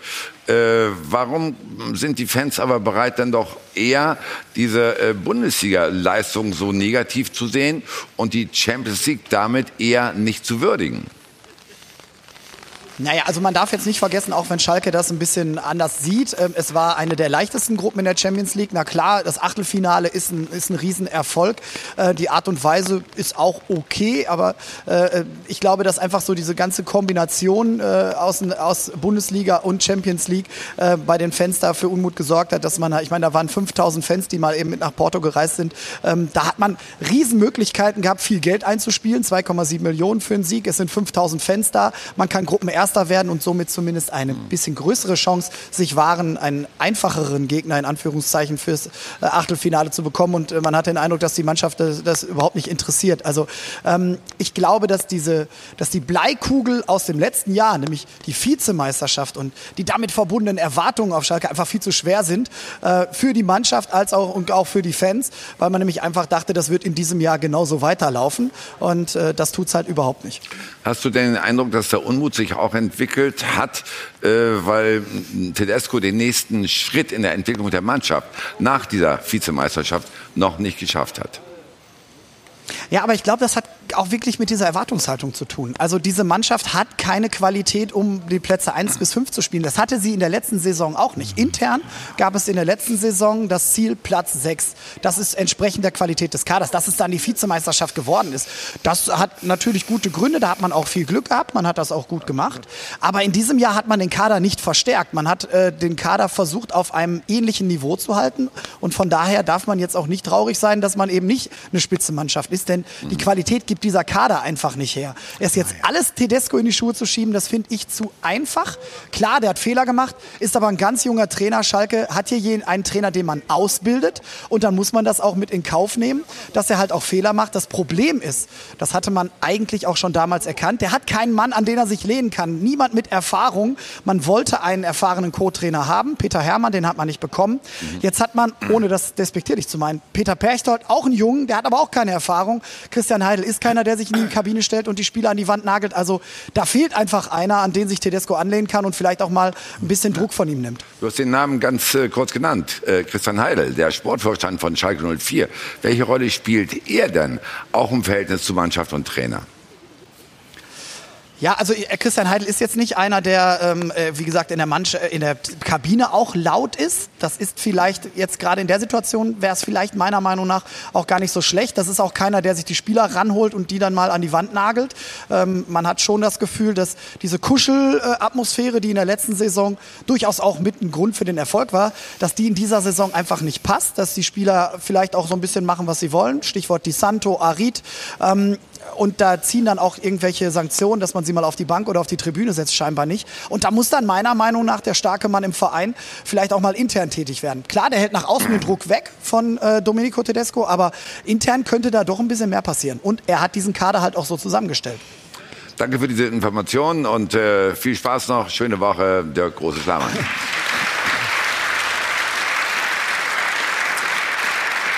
Klaus, da haben wir eben gehört, gehört äh, die Einschätzung, dass der Sportdirektor, der Sportvorstand dann wirklich auch mal auf den Tisch klopfen muss. Äh, würden Sie dem folgen? Ich kann nur von dem ausgehen, äh, wie ich die Sache gemacht habe. Und mhm. Äh, da gehört das auch zum Repertoire. Aber, aber ich glaube, das, das, das können wir von außen betrachtet, können wir das gar nicht äh, beurteilen. Wird er laut oder, oder wird er nicht laut? Ich glaube, dass es Momente gibt, wo man, äh, ja, wo man den Trainer vielleicht auch mal aus der Schusslinie nimmt und, und, und äh, die Spieler in die Pflicht nimmt und, und Gespräche führt, die dann auch mal nicht so, so angenehm sind. Ich glaube, das gehört zum, zum Berufsbild mit dazu. Ähm, aber bei Schalke, äh, ich glaube, das ist richtig eingeschätzt worden. Also ich glaube, das ist die Erwartungshaltung, die der zweite Platz einfach geweckt hat. Es kommt dazu, dass der Nachbar, der ungeliebte Nachbar, dass er sehr gut spielt. Das kommt auch noch erschwerend dazu. So und äh, so diese Gemengelage eben führt dazu, dass man unzufrieden ist, weil man ja. nicht nicht so gut spielt. Im letzten Jahr war es auch schon nicht so gut, aber erfolgreich. Das das das heilt dann schon. Und äh, und ich war eigentlich der Überzeugung, dass sie dass sie sich gar nicht mal so schlecht ver äh, verstärkt haben. Mhm. Also sie haben im letzten Jahr haben sie sehr viele sehr viele Tore nach äh, nach Standardsituationen gemacht. Im Kopfball äh, waren sie überragend. Naldo hat das sehr gut gemacht. Jetzt hat, haben sie Sané noch dazu geholt.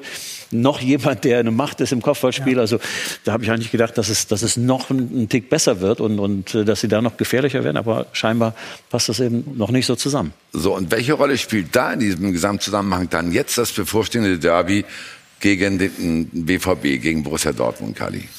Ja, Sie haben es ja einmal eindrucksvoll bewiesen, als es äh, auch schon nicht so gut stand mit dem 4-4 damals. Also möglicherweise äh, äh, hilft so ein Derby dann kannst ja gewinnen und dann hast du erstmal drei Wochen wieder Ruhe auf Schalke.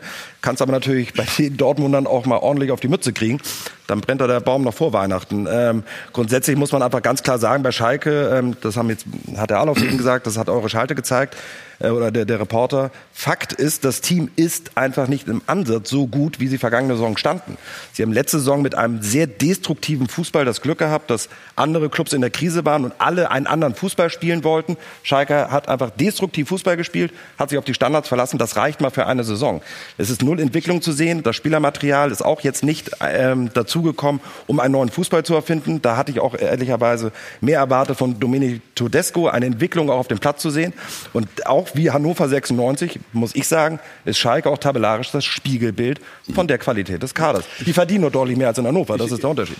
Ja, und ich, glaube, das ist nicht nur, das ist nicht nur das dass Dortmund besser spielen, das ist ja auch von, von den Typen her. Also ja, die, die sind Zweite letztes Jahr, aber das war ja langweiliger Fußball. Kann man auch machen, das, das ist auch dazu. Gestern hat man gesagt, der Nagelsmann gegen Tedesco, das war so ein Schachspiel. Also muss ich dann sagen, dass er der Schachweltmeister ist, wieder ein Norweger, der heißt Magnus Carlsen, dann habe ich das gesagt. Aber das, das, das sieht man dann und wann und ich glaube, dass die Zuschauer, die sind sehr leidenschaftlich auf Schalke. Die, die brauchen Typen. Das gibt in dieser Mannschaft nicht. Wo gehe ich hin und sage, oh, der möchte ich so gern sehen. Und guck bei den Nachbar jetzt, haben wir die vier, fünf, sechs, sieben Spieler, die man, ja, vielleicht 20, aber die, die, man, die man gern sieht. Aber das Beste, was jetzt passieren kann auf Schalke, ist ja natürlich, dass sie jetzt gegen Dortmund spielen. Ja. Weil jetzt können die das Spiel gewinnen und dann ist alles wieder in Ordnung. Ja, aber andersrum, inwieweit, Thomas, kann dann bei einer Niederlage äh, Lage die Stimmung ganz umschlagen auf Schalke? ich möchte erst noch eins sagen, meine, das haben wir gar nicht jetzt diskutiert. Die haben mit Meier und mit Goretzka zwei Eigengewächse verloren, die im zentralen Mittelfeld gespielt haben. Und das zentrale Mittelfeld ist ein ganz wichtiger Bestandteil einer funktionierenden Mannschaft. Also das dürfen wir auch nicht ganz vergessen. Mhm. Und das haben sie eben auch nicht adäquat äh, ersetzt. Und äh, jetzt mal auf das Derby zu kommen. Ich meine, ähm, ich, ich kenne solche Spiele, wenn du ein Derby hast aus Rom. Rom war so, das Derby war das Spiel des Jahres, hast es gewonnen, war der Rest egal. So wird es auf Schalke nicht sein, aber sie können mit einem Spiel eben viel Kredit wieder erreichen bei den Zuschauern. Und äh, von, von daher, glaube ich, braucht man keinem Spieler jetzt zu sagen, was da auf dem Spiel steht. Auch wenn es die andere Richtung ausgehen sollte. Gut, du hast uns genau hingeführt auf äh, die Auflösung unserer Rubrik, voll auf die 12. Denn wir haben Punkt 12, ne? Hinweis für alle zu Hause, die Kartoffeln aufzusetzen. Aber wir lösen auch auf. Die Frage war, waren die Pfiffe der eigenen Mitglieder gegen Uli Hoeneß berechtigt? Die Antwort 82 Prozent, 83 Prozent sagen ja. Das ist zwar nicht repräsentativ, aber es ist eine eindrucksvolle Zahl. So, es gibt Gegenwind für den Präsidenten und äh, das scheint auch seine Gründe zu haben. Wir zeigen es Ihnen.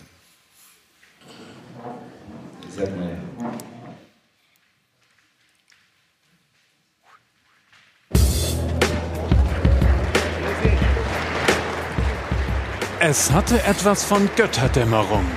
Gegenwind für die Bosse auf der Jahreshauptversammlung. Vor allem der Präsident kassiert teilweise Pfiffe, Proteste und höhnisches Gelächter. Herzliche Grüße darf ich von unserem Sportdirektor Hassan Salihamidzic ausrichten. Hassan wollte unbedingt heute hier dabei sein. Ich möchte äh, zum Schluss noch eine kleine Bemerkung zu unserer Pressekonferenz machen. Die Art und Weise, wie diese Pressekonferenz abgelaufen ist, ist sicherlich verbesserungswürdig.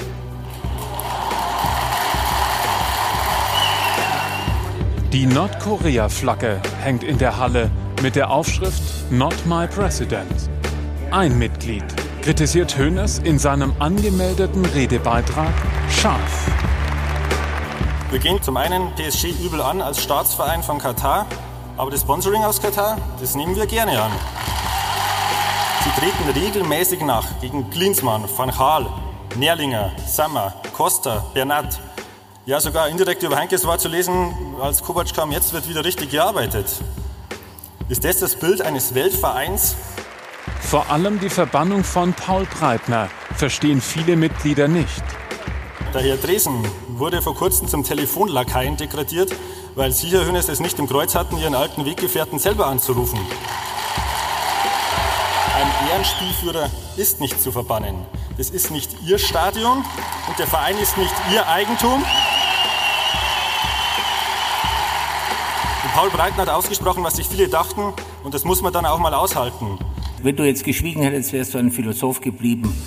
Und daran will ich es belassen, weil da waren so viele, so viele Unwahrheiten drin, dass wir drei Stunden bräuchten, um das zu diskutieren. Ich, ich lehne eine Diskussion auf dem Niveau total ab.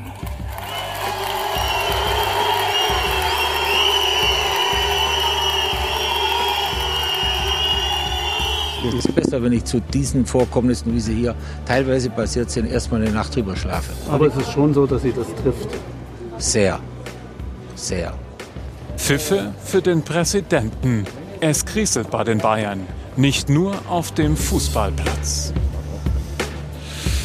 Ja, ja, das waren schon heftige Vorwürfe gegen den Präsidenten, gegen die Struktur. Und Tobi, wer, wie sehr hat es dich überrascht bei der bestehenden Bayern-Struktur, bei dieser Mir San Mir-Philosophie, die immer wieder herausgegeben wird? Sehr hat es dich überrascht, dass dann plötzlich so unverhohlene Kritik gekommen ist? Ähm, das hat mich insofern äh, überrascht, weil es die letzten Jahre noch eine ganz andere Atmosphäre war. Äh, und ich eigentlich auch dachte, dass äh, die Bayern es schaffen, diese Atmosphäre aus den letzten Jahren, nämlich sobald äh, Uli Hoeneß den Raum betritt, stehen alle auf und feiern ihn, dass sie das auch schaffen, dass äh, das hätte ich den Bayern ohne weiteres zugetraut und auch den Anhängern des FC Bayern Vereinsmitgliedern, dass es auch dieses Jahr so weitergeht. Dass das nicht der Fall ist, könnte fast äh, gesundend, gesundende Wirkung äh, für, den, äh, für den Verein haben. Dass es nämlich aus dem eigenen Lager da jetzt auch Menschen gibt, die sagen, komm, wir stellen uns mal hin und sagen mal unsere Meinung.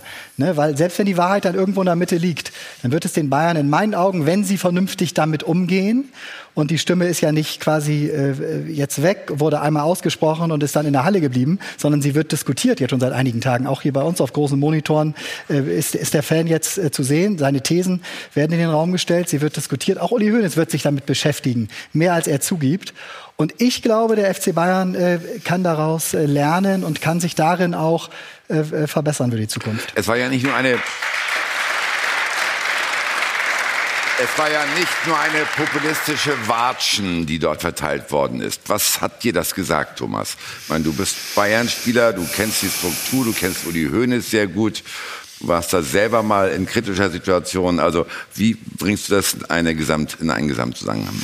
Man muss es, glaube ich, zweigeteilt sehen. Ich glaube, die, die Älteren, ähm, die stehen nach wie vor zu der Art der Unternehmensführung beziehungsweise zu dem Gesamtkonstrukt, äh, wie er zurzeit da ist. Die Jüngeren, das hat man gestern gesehen oder auch jetzt äh, im Netz. Äh, die sehen das differenzierter. Und äh, man muss schon sagen, mit einem gewissen Abstand, was jetzt im Sommer gelaufen ist, äh, mit dieser PK, die ja sehr dilettantisch war. Und ähm, bei solchen erfahrenen Leuten wie dem Karl und Uli kann ich mir nicht vorstellen, dass die unvorbereitet in so eine Pressekonferenz reingehen und dann in diese emotionale Falle reintappen und dann explodiert das Ganze und fliegt ihnen um die Ohren. Das war schon einfach sehr schlecht. Jetzt das wird gerade eng mit den Ehrenkarten. Das ne? wissen Sie, das wissen Sie auch.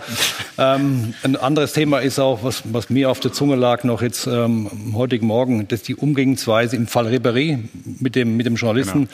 das ist auch nicht dem Verein würdig, das geht nicht sowas. Da muss man ganz klar Kante zeigen.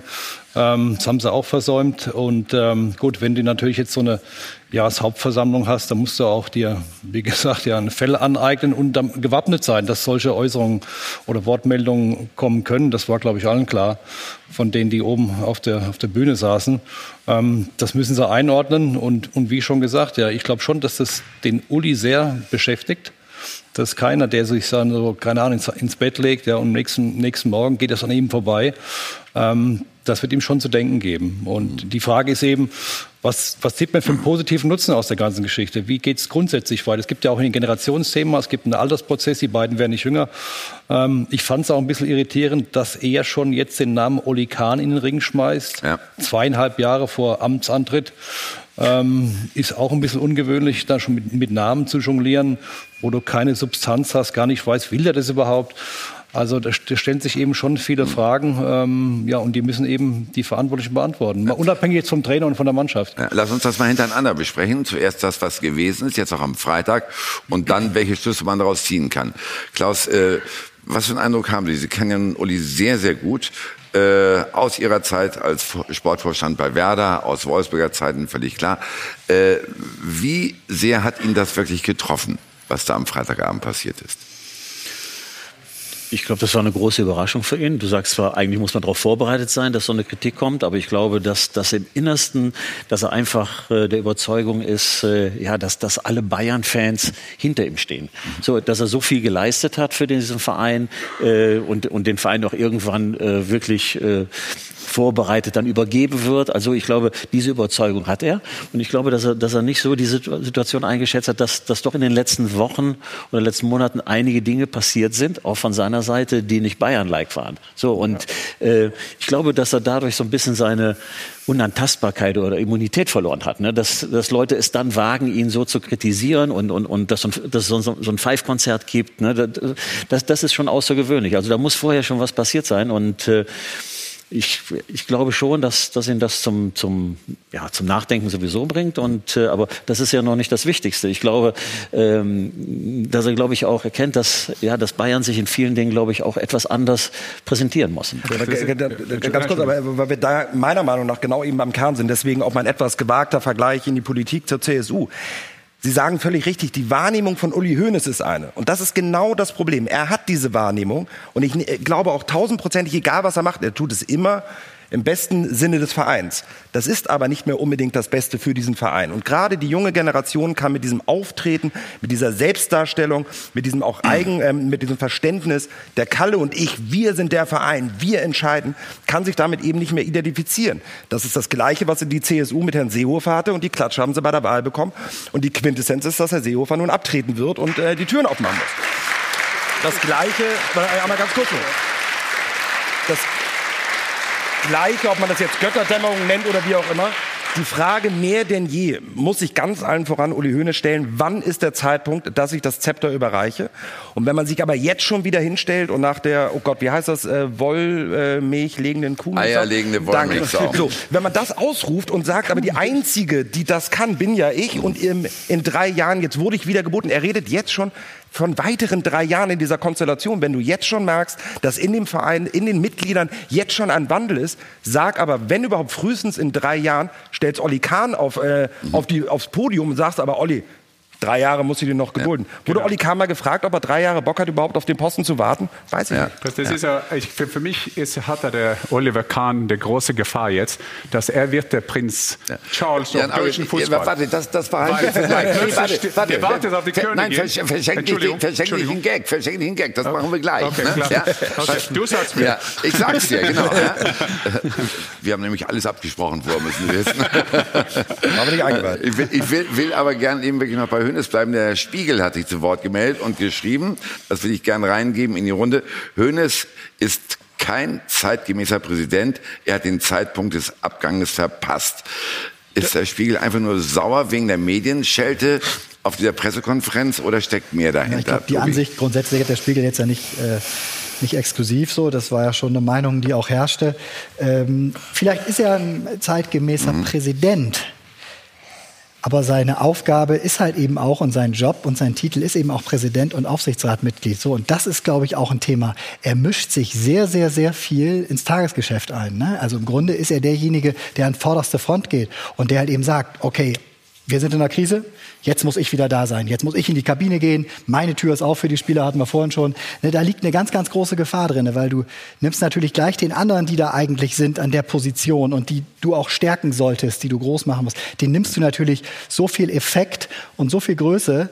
Ne, eigentlich glaube ich, als Präsident, als Aufsichtsratsvorsitzender musst du hinten bleiben und von hinten lenken, beobachten und nur dann, aber auch im Verborgenen eingreifen, wenn es dann mal kritisch wird. Und diese ganzen Auftritte, die er jetzt hatte, sorgen eben genau dafür, dass die äh, Kritik größer wird und dass er jetzt ja. plötzlich selbst dasteht äh, äh, wie derjenige, und er, er versteht es halt selbst am allerwenigsten, wie derjenige, der ja, möglicherweise jetzt selbst seinen Rücktritt mal anbieten muss. Ja, ne? Aber da, da, darf ich etwas sagen. Ja, gerne. ja. Nein, der Problem, Also Uli Hoeneß ist ja nicht ein Problem für Bayern. Für mich ist es zwei, drei Diskussionen hier. Das ist, man braucht ein Team um Bayern. Und da hast du äh, äh, natürlich recht. Wenn du so eine Pressekonferenz gehst, dann sagst du, welche Strategie habt ihr jetzt für Pressekonferenz? Na, wir gehen nur rein und wir teilen aus. Das sagt nicht einer, ah, ist keine gute Idee, weil dann sagen die Medien das, das, das. Ein, ja, sagt Rummenigge, ich habe eine Idee mit der Artikel 1 oder so, eine deutsche Gesetz. Na, na, na, schlechte Idee. Also diese Leute braucht man äh, beim, beim Bayern. Und beim Bayern ist es, wir haben das hier früher auch diskutiert. Er hat sogar gesagt, Uli Hoeneß aus der äh, Versammlung hatte gesagt, wir haben Robben und Ribéry einen Jahresvertrag durch Dankbarkeit. Da braucht er nicht sagen, Robben und Ribéry sind ja gut genug für Bayern. Das hat mit dem Sache nichts zu tun. Man kann sagen, dass you have to kill some darlings. Vielleicht muss einer gehen um die Struktur und die Organisation in der Mannschaft. Aber es gibt so viel Dankbarkeit jetzt. Und ich glaube, das wichtig ist für, für, für Bayern. Uli Hoeneß soll natürlich eine Rolle spielen bei Bayern. Der ist ein, noch ein Klassemann. Der hat ja. so viele Meisterschaften gewonnen bei Bayern. Aber er braucht diese Leute um sich. Der eine sagt, nein, Uli, geht nicht in die Kabine. Geh nach Hause, geh zum Juck Heynckes seinen Tee zu trinken. Mach irgendwas anderes. Ja, Den brauchst du. Ja. Die Szene hat sich ja auch in den letzten Jahren extrem verändert. Klaus, genau. haben Sie den Eindruck, dass Uli Hoeneß den modernen Fußball noch versteht? Den Fußball auf dem Platz. Ja, ich Oder würde eher sagen, das Drumherum. das, das Drumherum. Ja, ist ja sowieso wichtiger als das auf dem Platz. Genau. Ja. Ähm, er, er, ich glaube schon, dass er, dass, er, dass er den modernen Fußball versteht. Nur, nur wir haben, Zugang nicht mehr nur wir, wir, haben ihm gesagt, immer die, die Schlüsse, die man daraus zieht. Mhm. Ich glaube, dass er, dass er mit, mit, mit guten Vorsätzen in Dinge hineingeht und dann aber äh, passiert irgendwas, was ihn, was ihn aufregt oder, oder, oder was ihm nicht gefällt, dann kommt eine Reaktion, die eigentlich, die, die ihn sympathisch macht, das ein oder andere Mal, aber die für den Verein oder für die Entwicklung nicht gerade gut ist. Und, und, äh, und, und sich eben fast nach jedem Spiel eben äh, hinzustellen und einen Kommentar abzugeben. So, das, das, das macht es auch für ihn selbst nicht einfach. Ne? Das, und natürlich auch für die Leute, die drumherum sind. Ja, ne? Das ist immer schwierig. Ne? Also als Präsident, äh, ja, macht man sich rar ne? und, und, und, und ist eben im richtigen Moment da. Du kannst den FC Bayern 2018 nicht mehr führen wie einen Verein. Der FC Bayern 2018 ist kein Verein, es ist ein Weltunternehmen sozusagen. Da braucht es ein sehr, sehr modernes Management. Und das sind vielleicht Themen, die sich geändert haben in den, das, das in den letzten Jahren. Sehr sicher sogar. Ne? Also der Bürgermeister äh, von Tegernsee ist ein ganz anderer Beruf als äh, der äh, ja, Ansager und Richtungsvorgeber und Visionär, der ein Unternehmen wie den FC Bayern halt eben in die Zukunft führen ja, gut, Trump muss oder will. Präsident geworden. Und das, das ja, Ausnahmen das bestätigen ja, die Regel. Ja, genau. genau. Vielleicht kommt ja auch die Zeit von Uli Hoeneß dann wieder in 20 Jahren. Aber das ist genau der Punkt. Also, und das ist das, was mich auch wirklich schockiert. Jetzt nicht nur die PK, wie gesagt, das war das größte Eigentor in der Bayern-Geschichte meiner Meinung nach. Aber das gesamte Auftreten, das soll eine Weltmarke, möchten sie darstellen, müssen sie darstellen mit einem hundertfachen Millionenumsatz, mit Büros in New York und Shanghai. Und die Spitze dieses Vereins benehmen sich am Ende des Tages wie ein Dorfclub am Tegernsee. Das passt nicht mehr heutzutage zusammen. Da muss eine Veränderung her, sonst geht das irgendwann schief. Darüber sprechen wir gleich, haben aber jetzt den aktuellsten Auftritt von Uli Hoeneß natürlich parat, denn der Präsident war auch bei einem der Fan-Treffen und hat Folgendes gesagt, gerade eben. Die Gesamtsituation des FC Bayern ist angespannt. Sie war noch angespannter letzte Woche und jetzt durch zwei Spiele am Dienstag und gestern vor allem in Bremen, wo mir die Mannschaft sehr gut gefallen hat, sind wir auf einem guten Weg. Ich glaube, wir haben unsere Mini-Krise hinter uns und ich hoffe sehr, dass wir dem Herrn Landrat ein unangenehmes Wochenende nächste Woche bereiten können.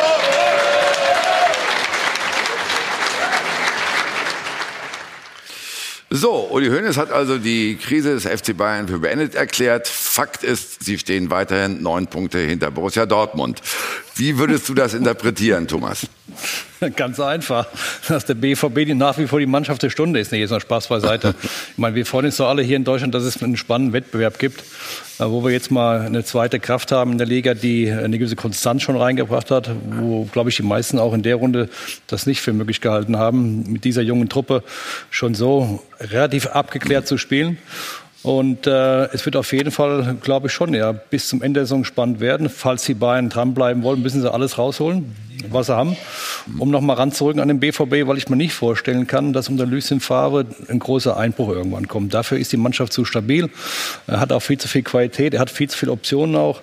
Von daher ist es doch toll für alle Zuschauer hier und Fans der Bundesliga. Ja. Inwieweit aber muss sich der FC Bayern, da wir gerade über die Führungsposition gesprochen haben, doch mal über Gedanken machen über eine relativ schnelle Erneuerung, Tobi? Also an der, an der Spitze, ne? Ja.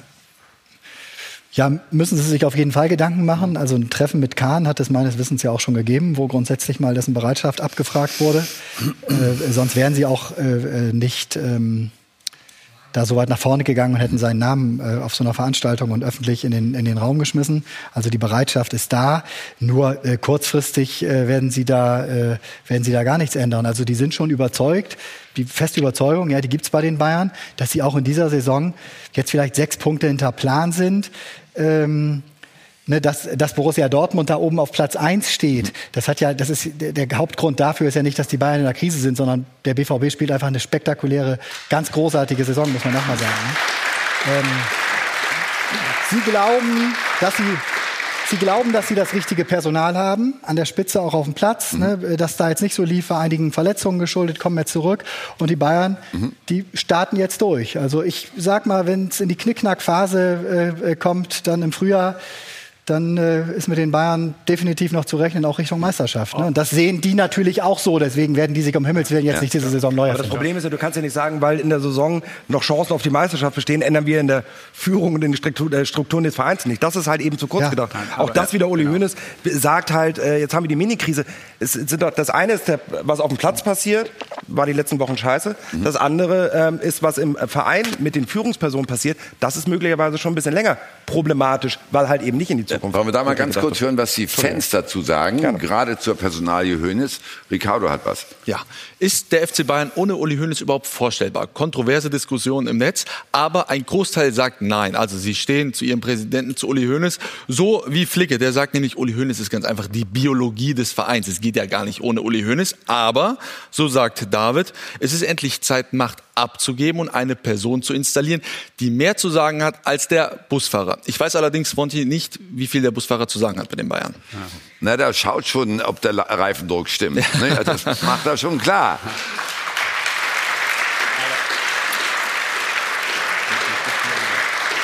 Und jetzt sind ja nur auch Namen in die äh, Debatte geworfen worden, was Nachfolge angeht, ne? wie Oliver Kahn. Klaus, äh, wie sehr äh, hat Sie das überrascht, dass Hönes das freiwillig so praktisch in den Ring geworfen hat? Ja, mit, mit der Maßgabe, dass das erst in zweieinhalb oder drei Jahren passiert, ist das ja auch relativ einfach, ne, das, das so zu sagen. Und, und äh, bei Olli Kahn sagt keiner nein, das ist eine gute Idee. Ne, das, also das ist erstmal eine, ein Pluspunkt, den man, den man sammeln kann. Und äh, von daher war das jetzt keine große Überraschung, dass, dass der Name äh, gefallen ist. Vor einiger Zeit hat es ja, bei Philipp Lahm war ja auch mal, äh, ist ja auch mal genannt worden, eben für eine Aufgabe. Äh, also da, das hat mich jetzt gar nicht überrascht. Und, äh, Aber wäre es auch an der Zeit, jetzt sich solche Gedanken zu machen? Als Hönes, als Rummenigge? Ja, die Nachfolge muss, muss man schon regeln und, und äh, die regelt man nicht, äh, ich sage jetzt mal sechs Monate bevor äh, äh, ich meine Arbeit einstelle, sondern diese zwei Jahre, das ist ja durchaus vernünftig. Ne, Das ist, äh, weil das, das muss man auch wissen, auch bei allen Fähigkeiten, die Olli Kahn hat, äh, auch von, von der Persönlichkeit. Aber das ist wieder eine andere Nummer. Bayern München zu führen und äh, eben auch äh, täglich eben äh, mit diesem Druck umzugehen. Das muss man auch in Anführungszeichen lernen. Damit muss man, äh, daran muss man sich auch gewöhnen, obwohl ich glaube, dass er natürlich all diese Voraussetzungen dafür hat. Aber das geht nicht von heute auf morgen. Von daher wäre da äh, eine, eine, eine Eingewöhnungszeit oder, oder eine Einarbeitungszeit wäre natürlich äh, schon nötig. Dann hören wir jetzt doch erstmal die Aussage eines Bayern-Granden zu Oliver Kahn und dann ja an Jan Age, dann Darf kommst du. sagen? Genau. Oliver Kahn äh, kommt dann in Frage, wenn Karl-Heinz aufhören sollte. Und bis dahin werden wir uns in Ruhe äh, gedulden und ihn warm halten. Sie Ja. werden ihn sich warm halten. Was Genau. hast du dazu zu sagen, Jan Ja, Auge? jetzt hat er ja direkt gesagt, aber man hat ja das Gefühl, erstens im Sport ist es so, ob das FIFA oder IBU oder FIS oder was immer, das sagen immer die Leaders. Ja, beim nächsten Wahl kommt ein neuer, beim nächsten Wahl kommt ein neuer, sagen die immer und plötzlich sind die 81. Das ist Punkt eins. Punkt zwei, Punkt zwei, er hat ja mein, Problem jetzt, für mich, wenn Oliver Kahn einmal kommt bei Bayern, durch diese Aussage ihn auch schwächt. Weil, was ich versucht habe dann zu sagen, ist, er bleibt plötzlich wie Prinz Charles. Der wartet und wartet, bis der Königin stirbt und plötzlich stirbt er vorher. Also der ist, äh, Prinz Charles ist jetzt 70 Jahre alt. Du kannst ja nicht einer sagen, dass du sollst zweieinhalb Jahre warten, dann vielleicht hast du eine Chance. Und ich glaube, das war falsch interpretiert, genauso wie Klaus sagt. Bei dieser Versammlung hat er Fleisch gehabt, Uli Hoeneß, und er wiffte zu den Crowd. Das heißt, äh, hier ist Oliver Kahn, hey, der kommt vielleicht, aber in zwei, drei Jahren. Salahamidzic hat gesagt, irgendwie in einem Interview sagt er, ja, ja, der kommt nach Rummenigge. Oh, das hört sich gut aus. Das ist 2029 oder so irgendwas. So lange wartet ja keiner. Und wenn man einen Weltkonzern hat, der Bayern hat, dann holst du einer, erstens ohne Erfahrung, vielleicht schafft es das Oliver Kahn, das weiß ich nicht. Aber in alle anderen Bereiche von Bayern holst du die Spitzenmänner. Digitalisierung, Marketing, Internationalisierung. Aber beim Sport, das wichtigste Bestandteil von Produkt Bayern, dann kommt einer, der ohne Erfahrung hat. Vielleicht schafft es Oliver Kahn, aber das wissen keine. Aber dann sagt man, ja, der macht es. Und vor allen Dingen wird, wird ein Oliver Kahn sich warm halten lassen und wird er so lange warten, bis die Bayern-Granden sagen, jetzt ist ein Platz für dich frei. Spannende Frage. Also grundsätzlich glaube ich, wenn man es ein bisschen unterm Deckel gehalten hätte, möglicherweise ja. Ähm, jetzt ist es, äh, ist, ja, ist, ist der Kahn auf dem Sack quasi. Ob er sich das antun wird, zweieinhalb Jahre immer wieder danach gefragt zu werden, weiß ich ehrlich gesagt nicht. Ähm, jetzt ist äh, der Kollege Kahn ja auch einer, der auch gerne mal klare Meinung äh, bekennt. Ich weiß nicht, was passieren kann in den nächsten zweieinhalb Jahren. Vielleicht verbrennt er sich da auch den Mund. Dann mal mit Kritik am FC Bayern. Oh Gott, oh Gott. Eine Sache verstehe ich nicht. Ähm, Rudi Völler hat heute ein tolles Interview in der äh, Bild am Sonntag gegeben, wo sonst.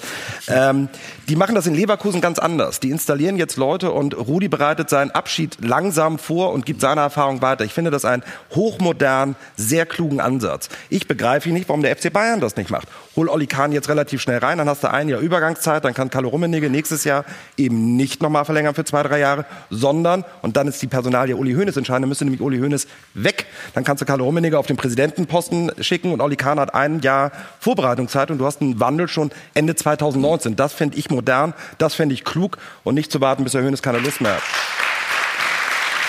Hört sich alles sehr gut an. Aber Thomas Berthold lächelt schon in sich hinein. Können Hönes und Rummenigge überhaupt Macht abgeben? Sind sie überhaupt in der Lage dazu? Das ist die Gretchenfrage. Denn es geht hier um zwei Menschen, es geht ums Ego und um das Thema, bin ich bereit, Macht abzugeben? Bin ich bereit, mein Leben zu entschleunigen, weniger konfliktbelassen zu sein, auch mal entspannt, wie der Klaus sagt, als Präsident auf der Tribüne zu sitzen und sagen, okay, ich gehe mal zum Spiel, schaue mir das mit meiner Frau an und sage danach eigentlich gar nichts, weil es gar nicht mein Job ist, das zu machen.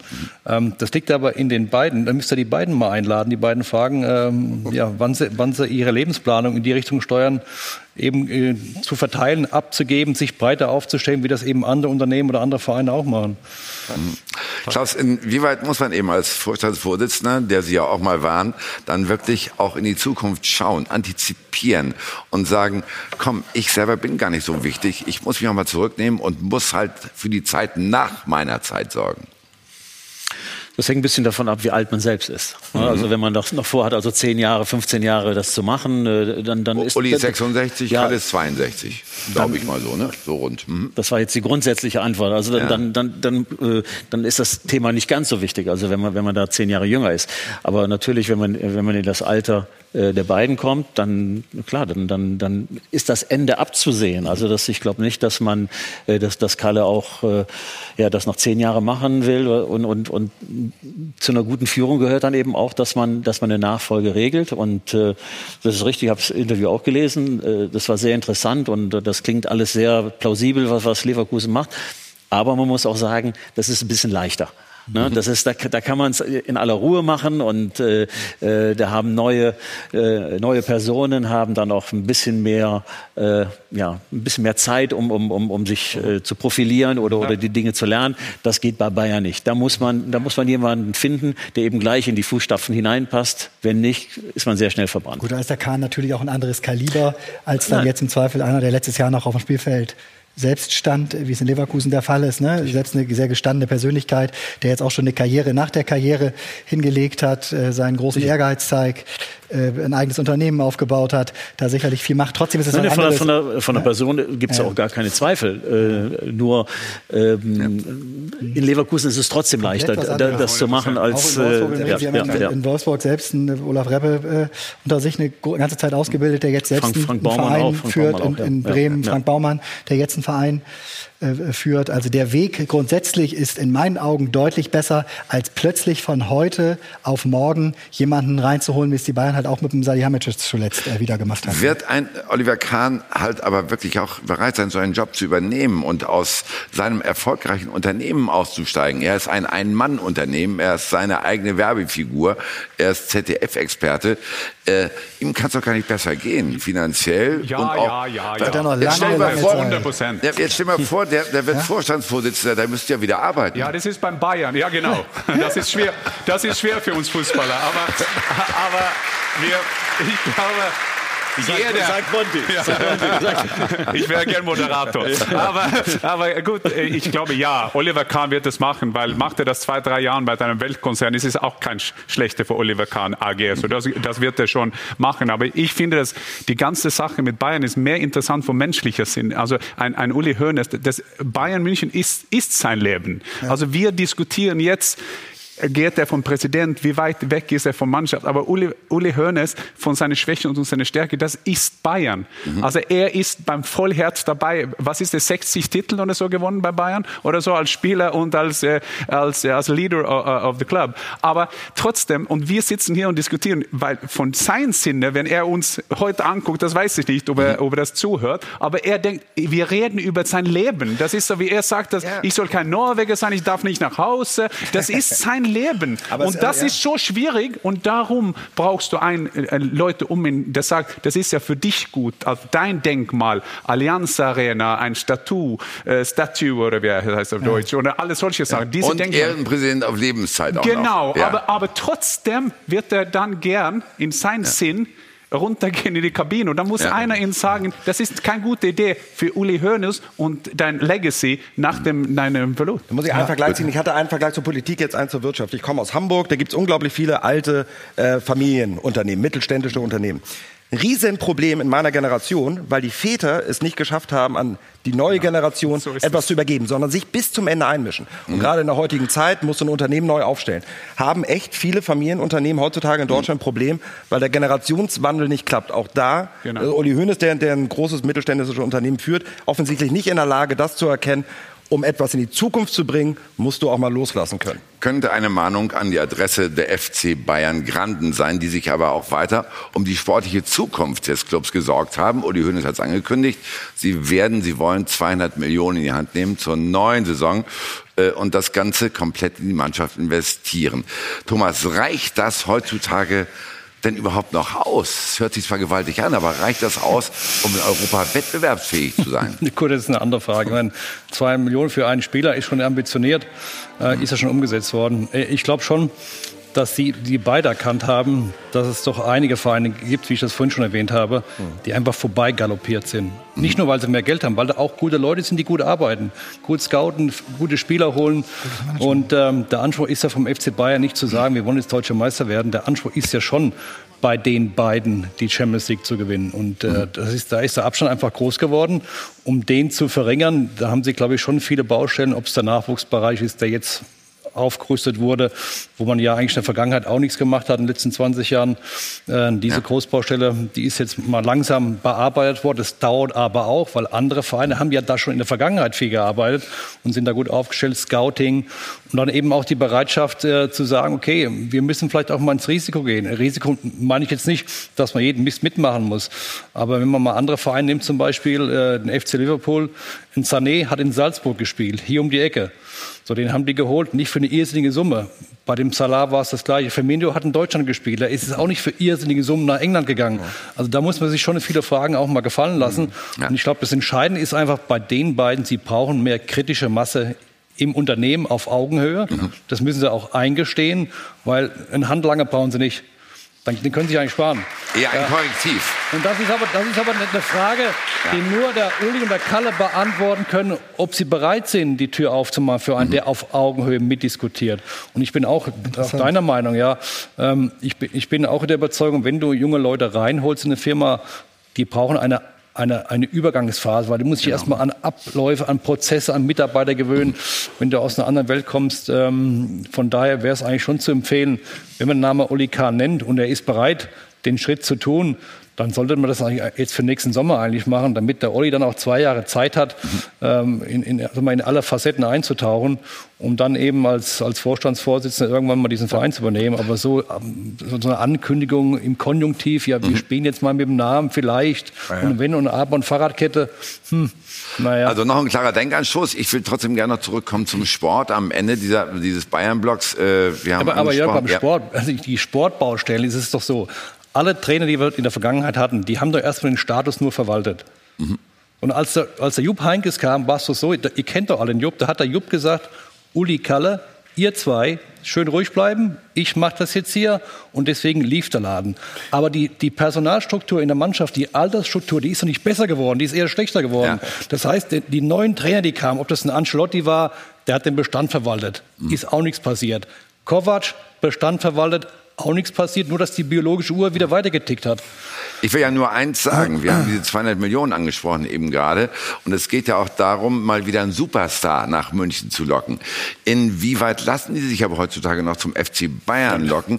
Inwieweit gehen die zu einem Verein, äh, gehen die zu Kovac und äh, Salihamidzic, wo sie zu Guardiola noch zu Fuß gekommen wären, Klaus?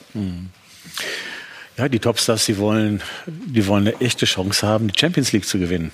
Und äh, äh, das ist, das ist im Moment äh, ja, liegt das, liegt das in, in, in weiter Ferne äh, beim FC Bayern. Also und ich glaube auch, dass mit 200 Millionen, das hört sich nach ganz, ganz viel an. Aber da kann ich nicht die ersten drei aus dem Regal kann ich nehmen und sagen, so den möchte ich, den möchte ich, den möchte ich, wo es keine Fragezeichen gibt.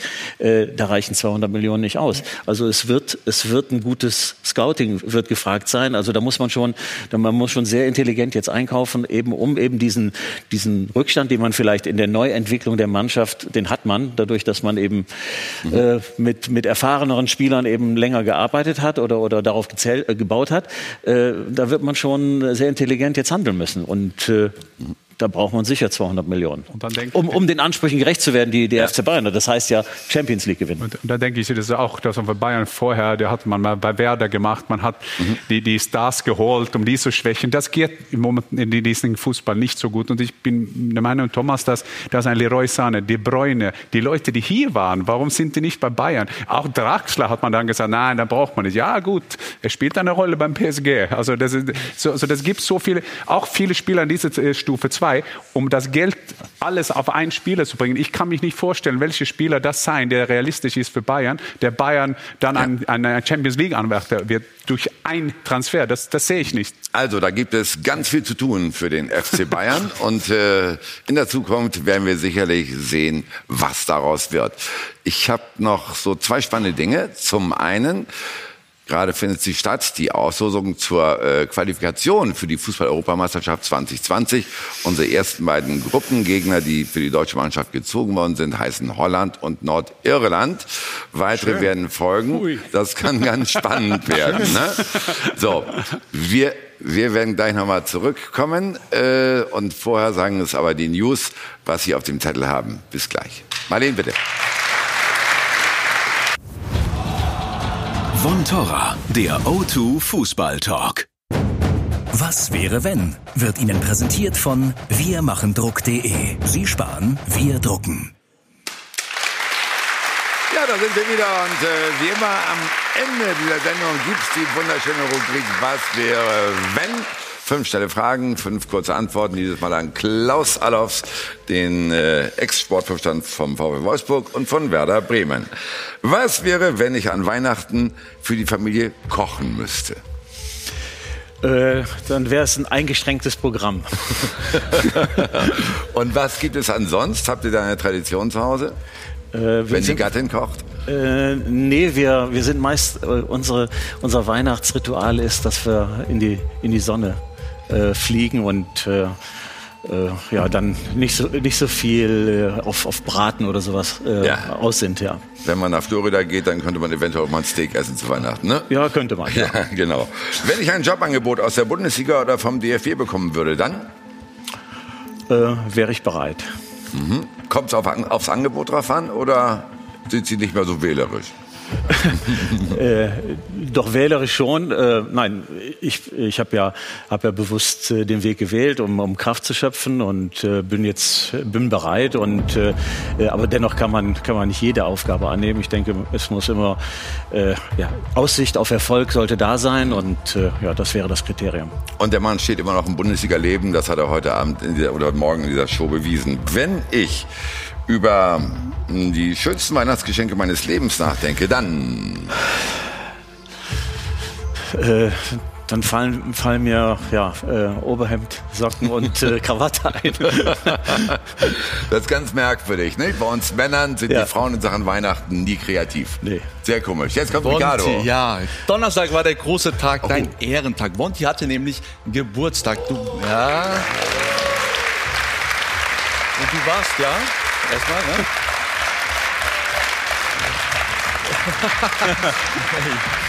Du warst ja mit deiner wunderbaren Susi und den Kiddies auf Sri Lanka und dann gab es so viele Fragen bei uns und du als alter Werder Bremen-Fan, schau doch mal. Ja, Bonti, was wäre, wenn du noch bei Werder im Aufsichtsrat wärst? Hättest du meinen Vertrag verlängert oder nicht? Mit Sicherheit ja. Bisher war der Job sehr okay, lieber Frank Baumann. Und ich habe mir sagen lassen, du bist nicht der allerbeste Golfer. Das findet auch der Vizepräsident von Borussia Mönchengladbach, Rainer Bonhoff. Ja, Jörg, wir drehen das Ganze mal um den Spieß. Ähm, wenn du einen guten Golfschwung hättest, was wäre dann? Da könnte ich mich aber sofort an meiner Lebensgefährtin orientieren. Die hat den besten Golfschwung der ganzen Welt. Ich würde, wenn ich könnte, ihn ihr sehr gerne abkaufen. Ich bin, was Golfen angeht, im Club der armen Schweine. Da sind alle die drin, deren Ehefrau ein besseres Handicap hat. Und die Antwort von Rainer Bonhoff hören wir uns auch noch an. Ich könnte mir vorstellen, dass du keine Antwort drauf hast, weil du arbeitest seit 20 Jahren daran und das Ding wird nicht besser. Also lass es sein, behalte ihn bei und guck, dass du äh, den Fairway triffst. Also, ich bedanke mich sehr dafür und äh, Norbert Dickel, ehemaliger Ja. Mittelstürmer von Borussia Dortmund, jetzt Stadionsprecher, hat das einmal so definiert, der Wonti hat einen Kolibri-Schwung, was immer das sein mag. Ja. Das weiß ich auch nicht. Aber Mit einer gewissen Hektik vielleicht. Ah, verstehe. Ja, Ja, ja. ja.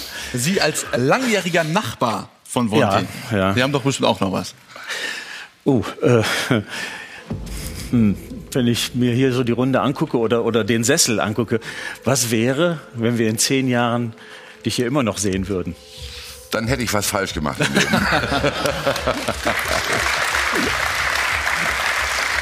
ja.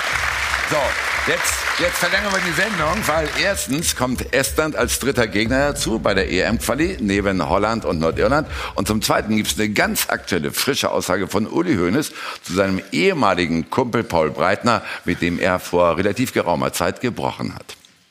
Normalerweise muss man ja, vor allem wenn sie auch der Ni- Nikolaus verlangt, Weihnachtswünsche erfüllen. Aber in dem Fall ist es ganz schwierig, muss ich ehrlich sagen, weil das ja nicht ein Problem ist seit vier Wochen oder sechs Wochen, sondern über fünf Jahre. Und ähm, deswegen kann ich Ihnen hier, vor allen Dingen in der Öffentlichkeit, hier keine Zusage machen. Ja?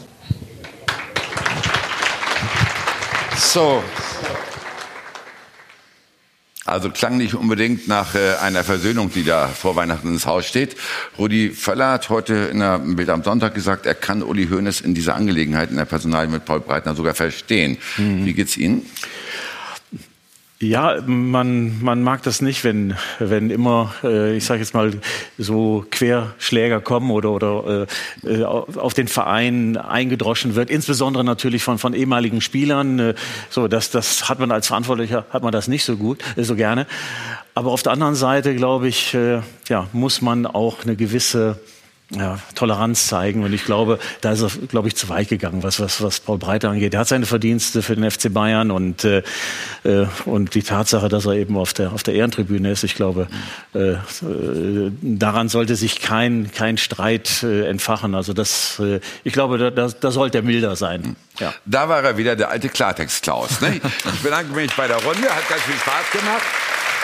Ich bedanke mich bei Ricardo für diese tolle Geburtstagsüberraschung, fand ich richtig schön und verweise Sie an die News, Neuigkeiten zur EM-Quali und zum Bayern-Fan-Treffen können Sie sich dort abholen. Eine schöne Woche. Herzlichen Dank. Danke. Bis zum nächsten Mal, Klaus. Danke. Alles Gute. Dankeschön. Ciao.